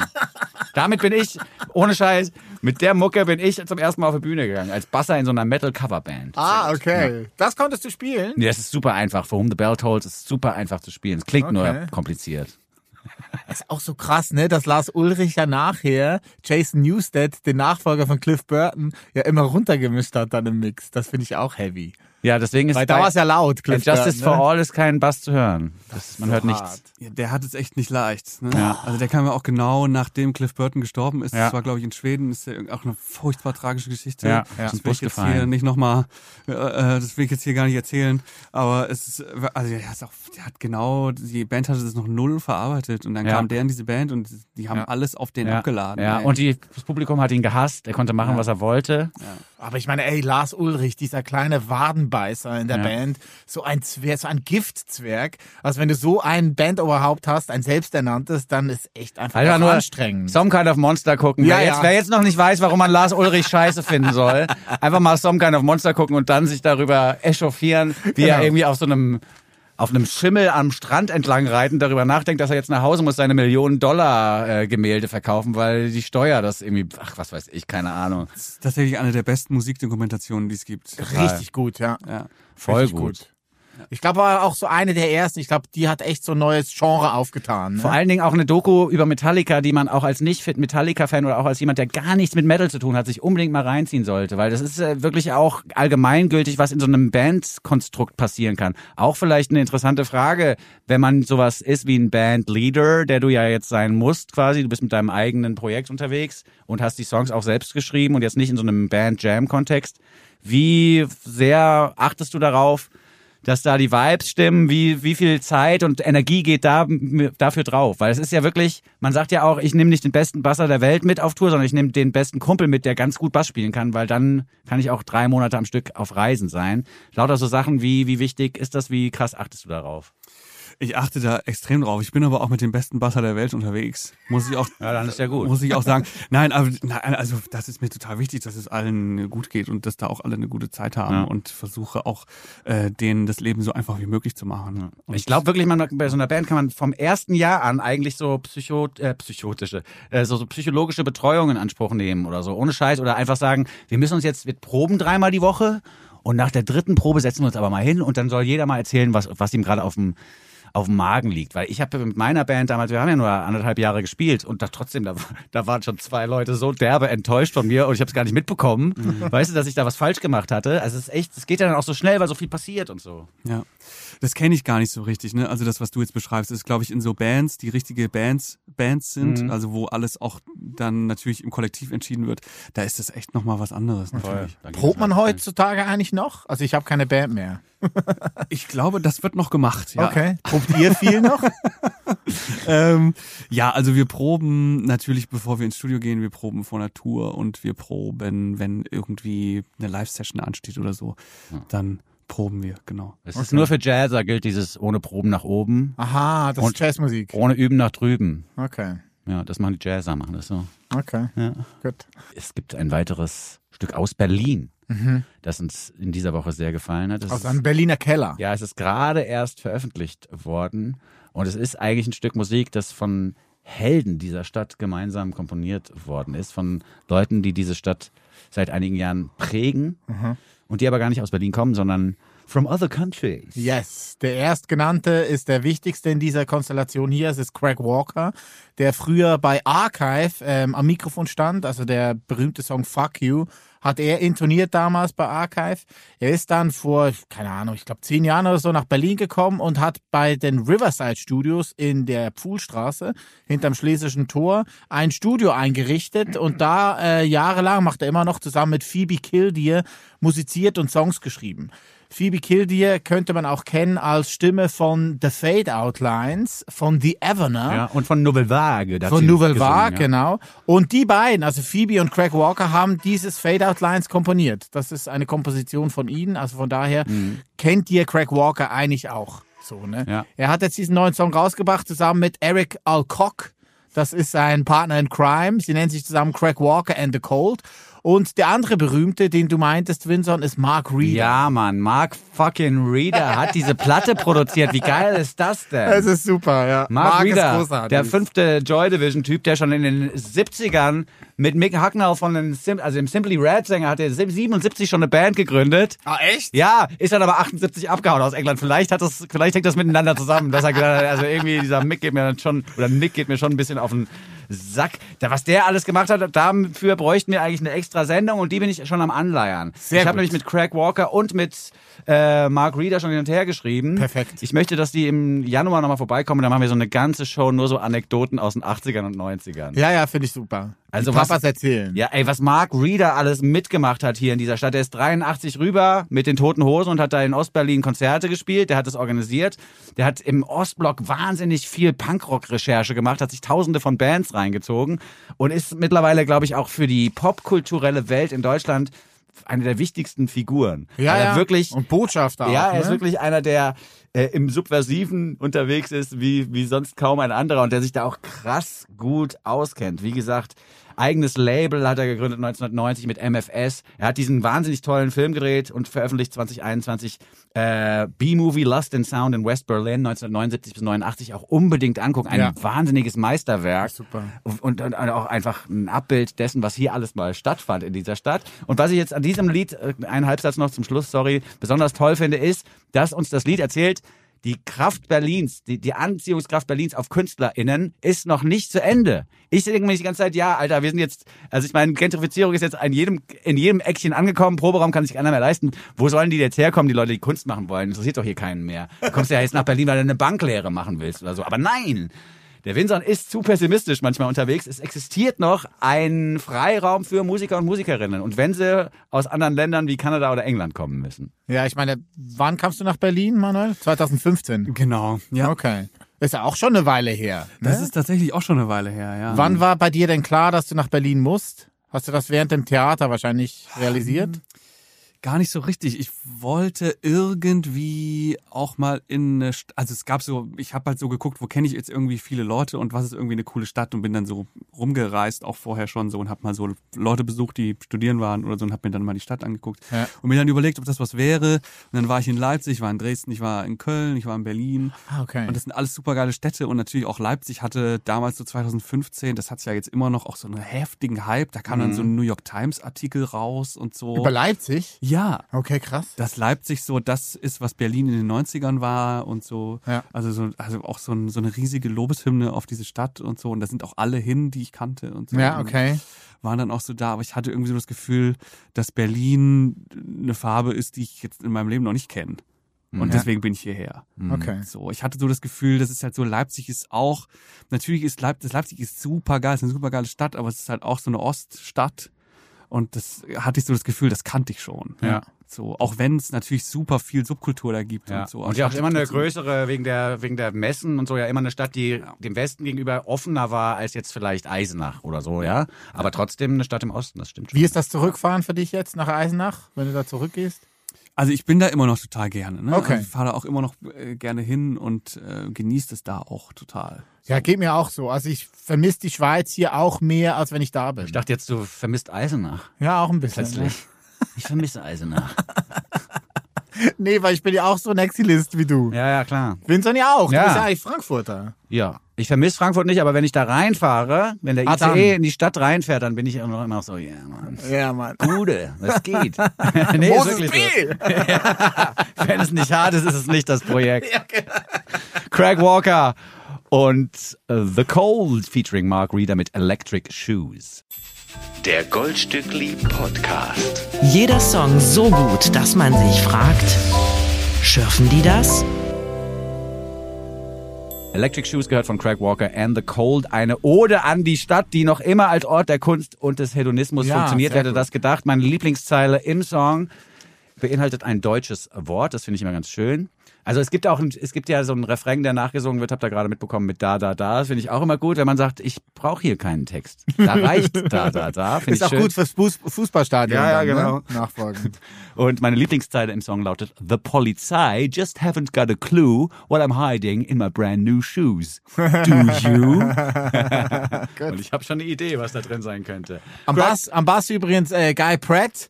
Äh, Guy Pratt war der Roger Waters Nachfolger bei Pink Floyd. Wurde, wurde aber nie als Pink Floyd Mitglied anerkannt. Ja, und hier Mark Reeder hat halt wirklich produziert, an den Reglern gesessen und verschiedene Instrumente eingespielt. Im Video sieht man auch, wie er die Gitarre Ah, zum Beispiel soft. Also der war da okay. jetzt nicht nur so dabei als äh, der, der Gott im Hintergrund, den alle kennen, sondern er hat da sehr viel mitgearbeitet. Lyrics kommen von mir, hat mir aber Craig vorher nochmal geschrieben. Da wollte er nicht, dass hier falsche Informationen rausgehauen werden. Gut. Ja, also eine tolle Sache. Da kommt auch noch eine Platte raus. Ende Januar und dann sind sie zu Gast bei uns. Ja, genau. Hast du gut eingefilmt, Ja, das ist wirklich, ich Ja. habe ich hab's hier nochmal aufge, Tan. aufgetan, aufgemacht, das Gespräch. Ich finde jetzt natürlich die Details, die ich nochmal vorlesen wollte, nicht, aber ich weiß, dass hier drin steht in den ganzen Sprechblasen, dass sie vorbeikommen. In deinem Handy. Ja. ja, ihr habt rege hin und her geschrieben Ja, ja, ja, anscheinend. ja. Auch über Li Ning haben wir uns nochmal unterhalten, dass Li Ning so ein toller Künstler ist und dass Ja, wir weil alle gilt- hoffen, dass der abgeht noch. Gilt als so. Entdecker natürlich von Linie. Genau. Craig Walker, ne? Muss man hier auch mal noch statuieren. Ja. Und Crack is Wack bezieht sich auf was ganz anderes. Wie hast du den Song gefunden von äh, den beiden alten weißen Männern aus Kanada und England? Ja, finde ich auch geil. Ist ein geiler Song, finde Ja, ich. oder? Voll. Guter Chorus. Ich finde, nein, das ist also das, das ist ja dieses das Thema Berlin in Popmusik hat ja auch was mit David Bowie und so zu tun, dass das, dass das irgendwann mal angefangen wurde. Und ich finde, dass das Lied in dieser Tradition total, äh, das passt da total schön rein in diese Tradition, weil es auch vom Sound her hat es ja was, was so ein bisschen in den 70ern, 80ern schon hätte stattfinden können. Das Video, habe ich jetzt erfahren im Gespräch mit Craig, ist auf so einer 90er Jahre Videokamera gedreht worden, die Craig noch gefunden hat. Auch richtig VHS noch. Nee, High 8. Also Okay. nochmal ein ganz, also ein Format, das, das da irgendwann für fünf Jahre nur existierte. High 8. Okay, gut. Die Minidisc des Bildes. Ja, ja, so ungefähr. Schön gesagt. Das ist, ein Albumtitel für so ein, so ein, so ein technischen Nerd-Album. Minidisc des Die Bildes. Minidisc des Bildes. ist gut. Gut. Also, schöne Musik. Craig Walker and the Cold Electric Shoe. Von zwei alten weiß oder drei alten weißen Männern zu einer ganz jungen Portugiesin, nämlich zu Raquel Martins. Sie ist geboren in Portugal, ist aber schon mit 17 abgehauen nach London. Da wohnt sie jetzt seit fünf, sechs Jahren. Ähm, sie hat äh, gute Freundinnen und Freunde, mit denen sie musiziert, die vornehmlich aus der Jazz-Ecke kommen. Schon wieder Jazz. Wir haben sehr viel Jazz heute. Äh, sie hat eine Lieblingsband, die kommt aus Australien, die nennt sich, ich hoffe, ich spreche es richtig aus, Hiatus Coyote. Kennst du die vielleicht, Manuel? Ja, kenne ich, voll Die geil. kennst du. Die wurden auch oft gesampelt äh, von Kendrick Lamar zum Beispiel. Du bist auch großer Kendrick Lamar-Fan, ne? Ja, auch das und die sehen auch alle voll cool aus. Das muss man auch mal sagen. Ja, wirklich, wirklich so. Ja. Wie spricht man es denn richtig aus? Wisst ihr das? Ich habe keine Auch Ahnung. nicht. Okay, ist auch nicht, ist auch wurscht. Ist auf alle Fälle eine wichtige Band. Wir packen euch den Link in die Bio. So sieht's aus. Oder in die Shownotes. Ja, ne? Das Podcast-Level, weißt Ja, du? voll gut. Äh, Raquel ist auf alle Fälle Fans von dieser Band, weil die ihr gezeigt haben, wie man äh, Genres zusammenbringen kann. Und das war Raquel immer schon sehr wichtig, dass es nicht nur alles jazzy ist und äh, man denkt so, sie kommt aus einer Jazzschule, sondern dass man auch wirklich merkt, sie liebt den Soul, sie liebt den Hip-Hop, sie liebt aber eben auch den Jazz und möchte das alles zusammenbringen. Eine EP hat sie schon rausgebracht letztes Jahr, jetzt ist eine neue, zweite auf dem Weg, die kommt im Februar raus. Und der erste Vorbote von dieser EP, der nennt sich Fragile Eyes, zerbrechliche Augen. Und besingt ähm, ihren Ex-Boyfriend, der Bo Ex-Boyfriend ist, weil er ihr den Erfolg nicht gönnt und immer zu Hause äh, auf der Couch lag und es nicht ausgehalten Ja. hat, wie umtriebig Raquel war und wie erfolgreich auch. Sind deine zerbrechlichen Augen vielleicht zu empfindlich für mein Licht, das so bright scheint? Ja. Und ich find's großartig. Ich bin ein Riesenfan. Ja. Spielt natürlich an auf das Konzept der fragilen Männlichkeit, die sofort in sich zusammenfällt, sobald eine erfolgreiche Frau den Raum betritt. Ja, Ja. Dann, kriegt der Mann, der Durchschnittsmann kriegt richtig Angst, ja. Das Geschlechtsteil schrumpft ein bisschen oder was weiß ich, was dann alles passiert. Aber das ist eigentlich das Prinzip, was hier besungen wird. Und was mir gefällt, was du ja auch gerade beschrieben hast, ist eben diese Vermischung von Genres. Denn am Anfang denkt man ja, man hat es mit einer Brasilianerin vielleicht Ja, zu tun. total. Das ist ja so ein Bossa Nova-Vibe am Anfang und das wird dann aber geschickt quasi weitergeleitet und übergeleitet in so einen Pop-Kontext. Was mir in letzter Zeit auch immer besser gefällt, ist so ein extrem mühelos wirkender Vortrag. Wie nimmst du so eine Stimme wahr? Schätzt du das? Oder bist du jemand, der sagt, dann gib doch auch mal Power rauf auf dein Organ? Nee, gar nicht. Ich finde das total, finde das ist total schön. Ich habe da gar keine Präferenz. Und auch, auch keine Neidgefühle, weil ich bin dann wirklich manchmal so, dass ich denke, oh, das würde ich auch gern können, so Bossa Nova-Style, so ganz leise singen und dann sind alle Töne aber auch da. Okay. Das, das fu- funktioniert bei mir nicht. Aber es wäre interessant, dann auch live zu sehen, wie Raquel da die Songs umsetzt und so. Das fände ich schon sehr spannend. Und ob es dann wirklich live auch so mühelos ist.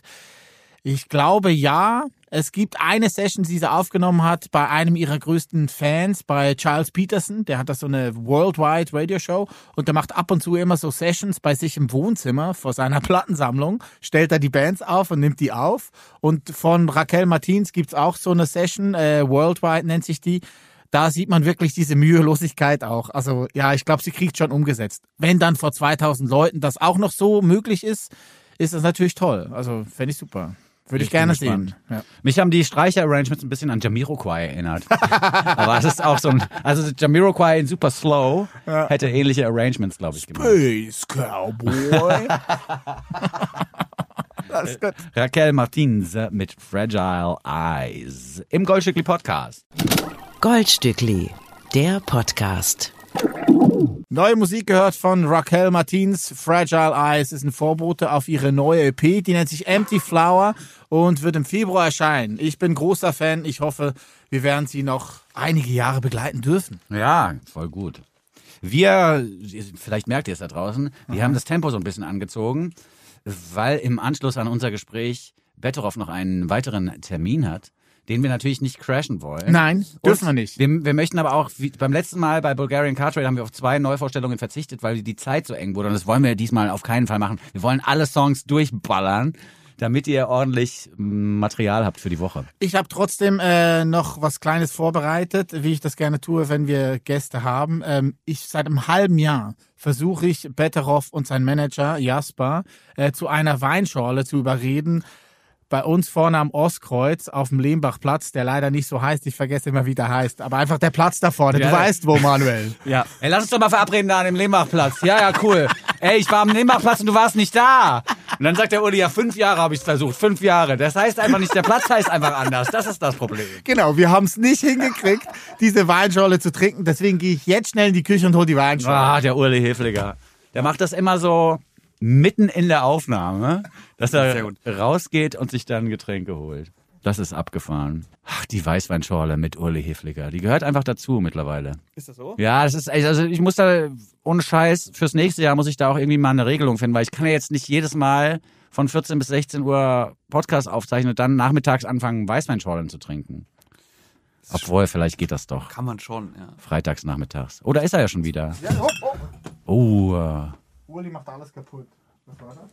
das waren, der das waren nur die Kabel. Das waren nur die Kabel zum Simon, die den Podcast hier aufzeichnen.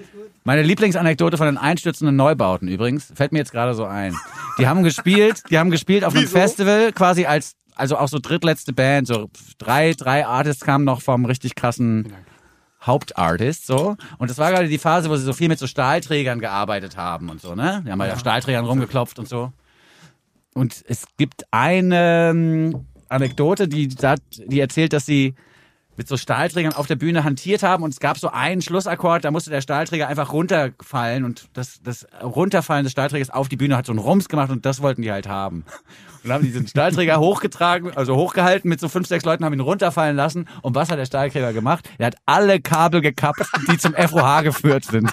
Das heißt, das heißt, das Festival, da waren ja weißt du, 5000 Leute vor der Bühne und es war so kuting, kuting, Neubautensound, kuting, kuting und dann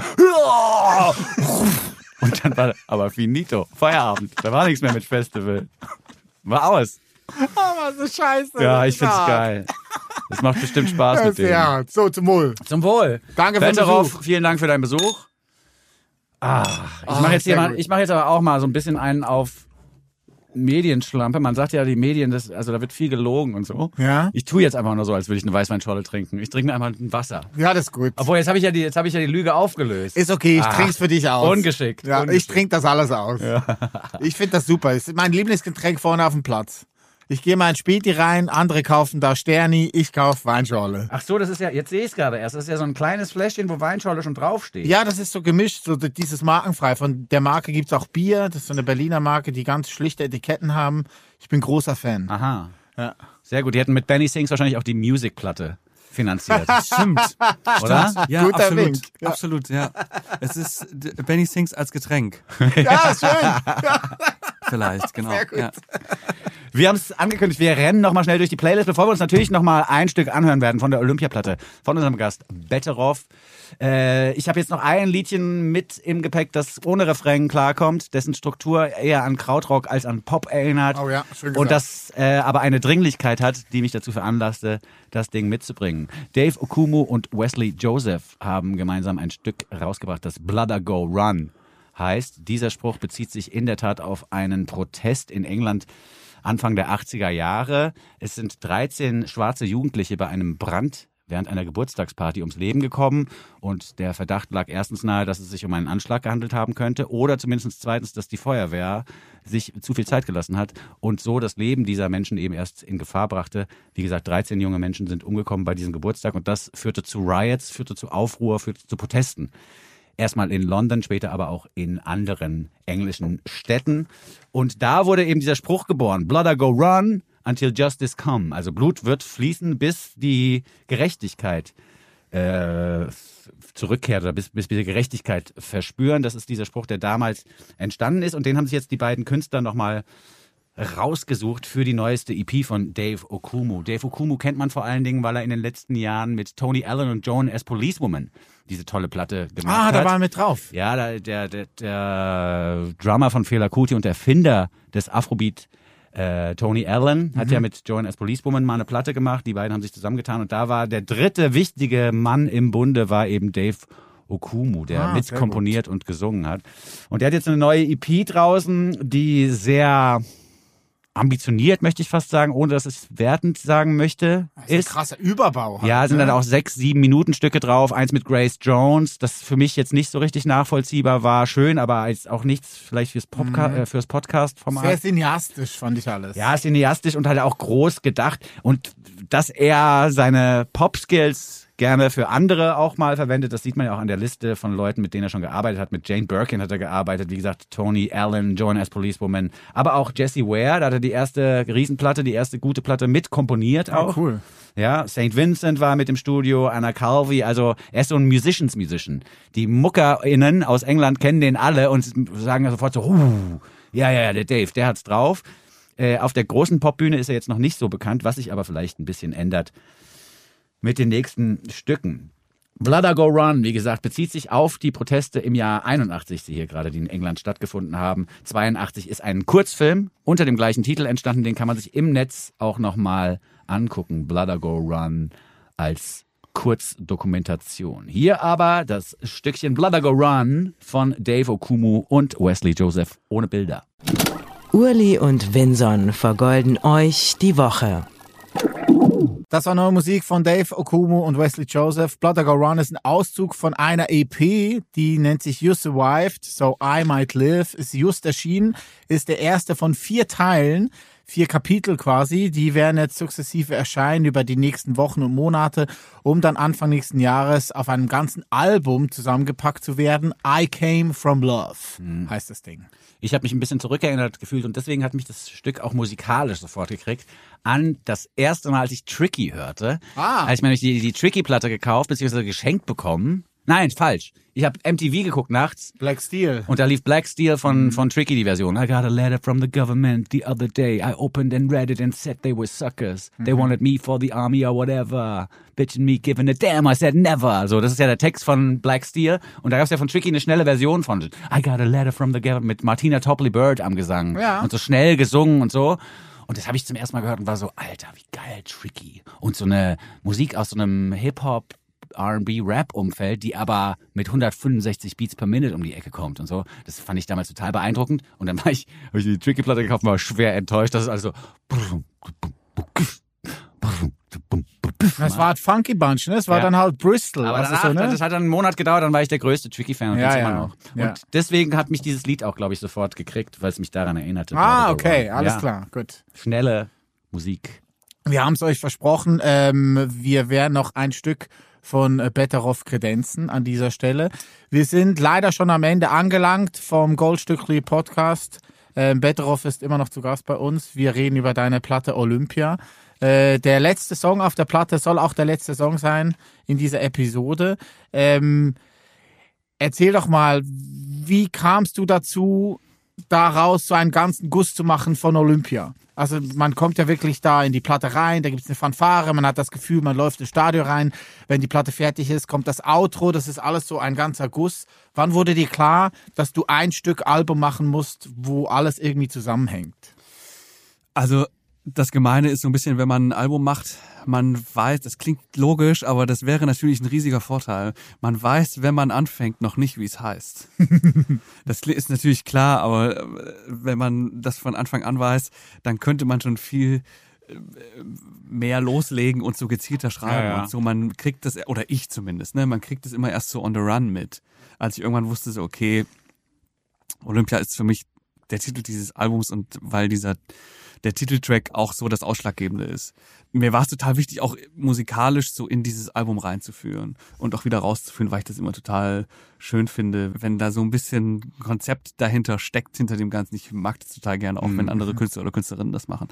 Deswegen war das für mich war das für mich klar und ähm, ja, ich bin total froh, dass, das, äh, dass wir das noch hinbekommen haben. Das war auch gar nicht so leicht tatsächlich, weil ab einem gewissen Zeitpunkt war eigentlich schon alles so ein bisschen gelaufen und dann äh, war ich halt auch im Bus. Ich habe natürlich ganz viel gespielt auch noch dieses Jahr und dann hatte ich so diese Eröffnungsfeier, die gab's gar nicht so richtig erst, die hatte ich als Demo geschrieben, so wie sie jetzt auch ist und dachte mir aber so, boah, ey, das ist irgendwie, irgendwie muss das noch mit drauf. So und Ja. dann äh, haben wir das echt alles noch so tatsächlich noch hingekriegt, so aus dem Bus raus, das noch aufzunehmen. Ah, krass. So, das, das war voll geil. Aber Und- ich habe das jetzt schon wieder so im Theater verortet. Also der, nein, wirklich erstmal der Moment, dass ein Vorhang aufgeht. Am Anfang der Platte geht ein Vorhang auf. Die geht nicht einfach so los wie viele andere Platten, sondern es geht ein roter Vorhang auf. Ein samtener roter Vorhang, den sehe ich. Der geht da auf für die Eröffnungsfeier. Und das zweite, was Theater ist, ist Spannungsbogen. Ja. Das ist nämlich auch was, was der Platte gut gelingt, ist äh, einen Spannungsbogen, der den alten Griechen gefallen hätte. Na, ist doch so. Das ist halt klassisch. Das ist Ja, klassisch. Es geht nach oben. Der Held hat mit Widerständen zu kämpfen, bevor er am Schluss eben als Held aus der Geschichte vielleicht rauskommt, ja. Das ist ja schon so ein bisschen drauf auf der Platte. Insofern ist es auch für mich so eine Theaterreferenz vielleicht. Aber es ist gut. Also es wirkt so, wie du es erzählst, ist das sehr nachvollziehbar. Aber es wirkt dann trotzdem wie aus einem Guss und nicht aufgesetzt. Also das, ich finde das sehr stimmig. Also es ist sehr gelungen. Von, Toll. Ja, wollte ich eigentlich sagen, ja. Ja. Und was ich auch gelesen habe, ist, dass das Theater dir beigebracht hat, dass Kunst erst dann oder oft erst dann richtig interessant wird, wenn der Künstler, die Künstlerin dahinter sich wahnsinnig groß eröffnet. Also wenn da quasi keine Geheimnisse gemacht werden. Wenn man auch das erzählt, was einem peinlich ist, wenn man das erzählt, was einen fertig gemacht hat, wenn man die Schwächen offenbart, wenn man die Wunden zeigt, sozusagen. Ja, total. Hat auch Schlingensief schon gesagt. Ne? Das ist auch das Tolle bei ihm auch gewesen, einfach, Mhm.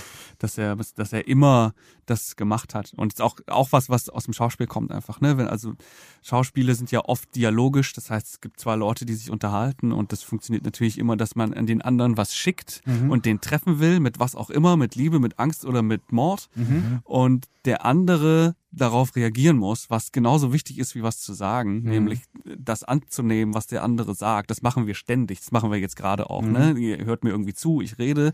Und im Theater muss man das natürlich konstruieren, das, was Ja. wir gerade machen. Und ähm, dadurch muss man immer, je mehr man durchlässig ist, das ist so der Begriff dafür, je mehr man das kann, umso mehr sind auch alle draußen am Ball. Ja. Und das ist, kann man, glaube ich, auf alles übertragen. Ja, es ist echt krass. Weil es gibt dann auch hier in diesem Umfeld ja hin und wieder Stücke, wo du denkst, das ist schon irgendwie eine krasse Story, die da vertont wird. Und das sind dann aber auch die, die einem selber oft nahe gehen. Und was, glaube ich, auch eine Misconception ist, ist, dass man, wenn man sich öffnet als Künstler, dass man dadurch so verletzlicher wird. Ich glaube, das stimmt gar nicht. Also ich habe da eher das Gefühl, dass die Leute dann die Wunden gezeigt haben und dann eher dazu beitragen, dass die Wunden heilen können oder dass sie selber die besser beschützen können. Aber du, ich meine, man wird nicht, glaube ich, verletzlicher dadurch, dass man seine Schwächen zeigt in der Kunst. Nee, glaube ich auch nicht. Glaube ich auch nicht. Und es ist ja auch was total Starkes, seine Schwäche zu zeigen. Ne? Man fühlt sich in dem Moment nur schwach. Das ist ja das Gemeine. Das ist ja oft so, wenn man irgendwie aufsteht und Courage zeigt oder was man auch immer macht, was etwas, was total stark ist. Man fühlt sich in dem Moment ganz selten stark, sondern man fühlt sich total schwach. Aber eben, es braucht viel Kraft und Mut, das Ja. zu tun. Hattest du denn nie den Punkt, wo du dachtest, ah, jetzt habe ich mich zu sehr geöffnet, ich glaube, ich sollte das gar nicht tun? Oder war es dann schon viel zu weit fortgeschritten, als Selbstzweck auch durch diese letzten zwei Jahre zu kommen? Ähm, das würde ich so nicht sagen. Also ich muss schon sagen, dass ich auch so ein bisschen unterschätzt habe, wie viel Kraft das nochmal kostet, dann über diese Platte zu sprechen. Auch und über die Themen dieser Platte zu sprechen. Okay. Das hatte ich gar nicht so auf dem Schirm. Weil ich dachte so, ich mache dieses Album und bin, also ich hatte mir auch vorgenommen, da ganz viel drüber zu sprechen, weil es natürlich auch ein, so Mental Health ein Thema ist, was mich beschäftigt und was auch meine Agenda über der Musik war, dieses Thema so ein bisschen mehr in den Mittelpunkt zu bringen und darüber zu schreiben und mit Leuten darüber zu sprechen. So, und äh, das hatte ich mir sehr fest vorgenommen und habe aber auch, also alles super gewesen, ne? Aber ich habe schon auch gemerkt, ähm, dass das auch nochmal Kraft kostet. Ja, voll. So. Also Und- ich meine, das ist ja auch eine Rückbesinnung unter Umständen eigentlich an Momente, das hatten wir ja vorhin auch schon mal, die einfach richtig scheiße waren. Und dann hat man sich da zurückbesinnt beim Schreiben des Songs und hat dann das ein bisschen verarbeitet und dann musst du den Song singen, dann kommt vielleicht die Rückbesinnung, ohne dass du sie gefragt hast, kommt dann doch nochmal zurück. Oder so stelle ich mir das ein bisschen vor. Und dann denkt man, oh, ja, schon heftig irgendwie. Ja, total. Und auch natürlich das äh, auch mit einer Öffentlichkeit zu teilen und so, ne? Das ist ja auch was, was man vielleicht lieber nicht, ne, wo, wo wir gerade drüber gesprochen haben, dass man die Wunde lieber nicht zeigt und so. Ist natürlich der komfortable, der easy way out und so. Aber das ist natürlich, ja, ist auch, finde ich, äh, wichtig, aber natürlich kostet das auch Mut und Kraft. Ne? Aber war es jetzt schon eine Selbsttherapie auch für dich, diese Platte und drüber zu reden? Oder ist es eher die Geister, die ich rief und jetzt kommst du da nicht mehr raus? Das ist es nicht. Also ich glaube, es ist auch total wichtig, in welcher Zeit man schreibt. Ich glaube, das beeinflusst total die Musik. Ja. Das beeinflusst der Ort auch. Also ich glaube, wenn ich jetzt noch auf dem Land leben würde, würde ich ganz andere Musik machen als jetzt. Okay. Ähm, das ist schon auch wichtig. Ähm, aber auch diese Zeit natürlich, also es ist ja auch irgendwie wichtig, ne? Jetzt, so, jetzt, keine Ahnung, jetzt ist eine Pandemie, du steckst in der Mitte, schreibst einen Song über Liebeskummer. Ja, ja, ja. Weißt du? Also das ist ja auch Quatsch. Ja. Weil es ist, also für mich zumindest, Ja. weil ich denke mir so, es gibt jetzt irgendwie größere Probleme, erstens. Und zweitens ist es natürlich auch so einfach ein riesiges Thema, was über allem steht und alle anderen Themen unten drunter Ja. als nichtig erscheinen lässt. Das ist es. Ja, und ich finde, wir leben auch in Zeiten, in denen es durchaus schön ist, wenn der Künstler, die Künstlerin und die non-binary People da draußen, die Kunst machen, dass wenn die sich auch nur zwischen den Zeilen, das hatten wir heute auch schon ein paar Mal zwischen den Zeilen, wenn die sich auch zwischen den Zeilen politisch oder gesellschaftlich äußern, weil dieses ganze ich-bezogene äh, das ist ja für mich auch School of 2005, Indie aus England, dieses ganze, ja, meine Ex-Freundin mag mich nicht mehr und so, das ist mir scheißegal, Alter, wirklich jetzt mal. Vielleicht mag die dich nicht mehr, weil du dich ständig um dich selber drehst, du Vollidiot, was weiß ich. Im So. Offbeat. Ja, also wirklich jetzt mal. Also, so, und das finde ich schon ganz schön, dass, dass Musik auch wirklich, glaube ich, so durch die Bank, habe ich das Gefühl, politisiert worden ist, dass es eben schwarze Positionen gibt, die sagen, ja, Freunde, hier, äh, Blood I Go Run, so, until justice is done, zum Beispiel. Oder dass halt jemand wie Betteroff äh, einfach auch Themen wie Mental Health oder auch so Toxic Masculinity ja dann indirekt besingt. Denn das, was du machst, ist ja eigentlich genau das Gegenteil von Toxic Masculinity, nämlich sich zurückzuziehen, sagen, ja, ich habe jetzt seit fünf Monaten Bauchschmerzen, aber es geht, geht schon bestimmt von selber wieder weg. Oder ich denke seit drei Monaten darüber nach, mir, mir was anzutun, aber es geht bestimmt von selber wieder weg. Das sind ja alles Probleme, die gesellschaftlich so langsam ins Licht gerückt werden und die erkannt werden. Und das finde ich dann, ist dann wieder toll und wichtig, auch an deiner Platte. Dass man sagt, hier, Männer da draußen, ja, auch direkt an die Männer gerichtet.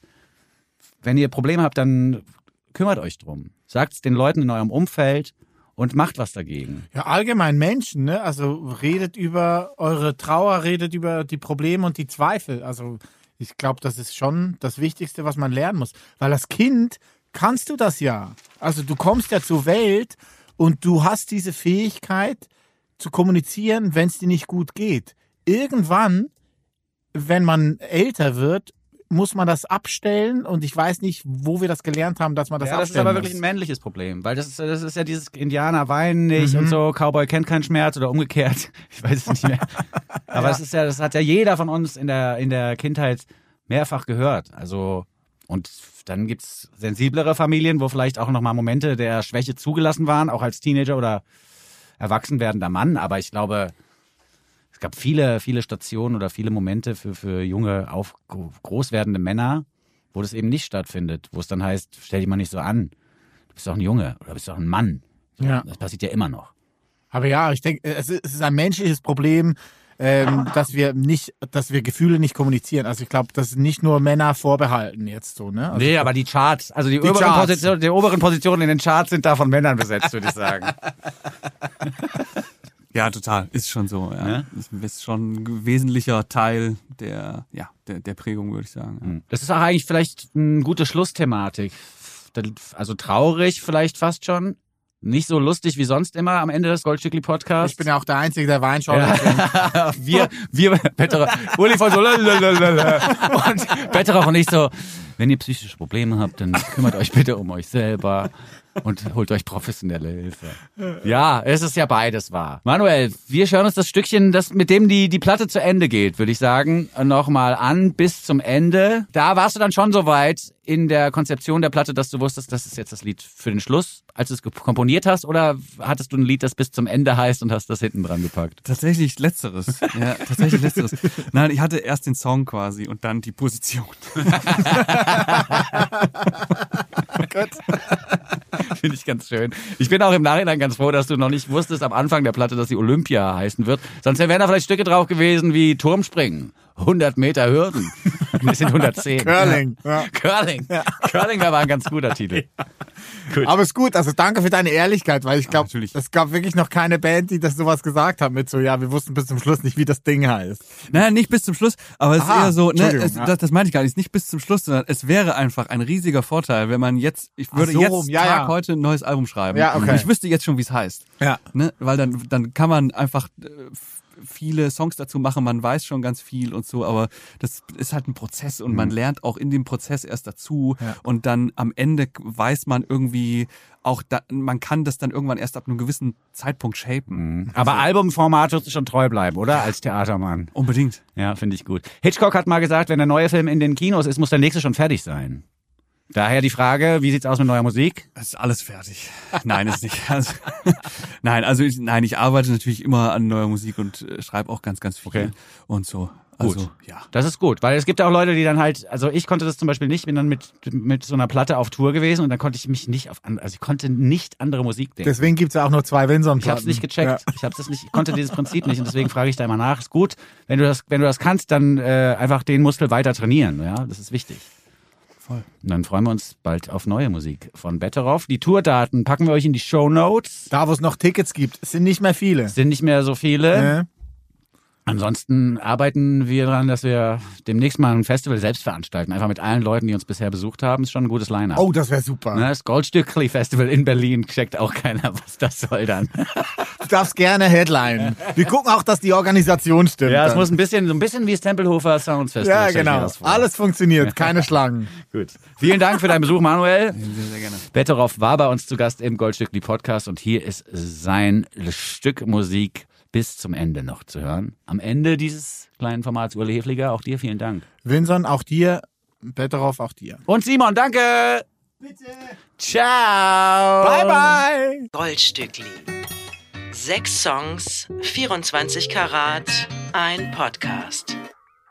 Mit Urli und Vinson. Proudly produziert von Bose Park Productions. Lad ihn dir herunter und dann hör ihn dir an. Den Podcast mit dem Winson und dem Muhlingmann.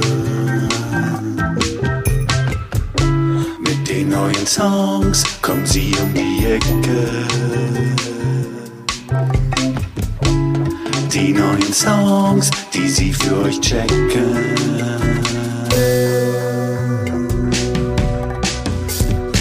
They call it the gold. They call it the gold, gold Stückli.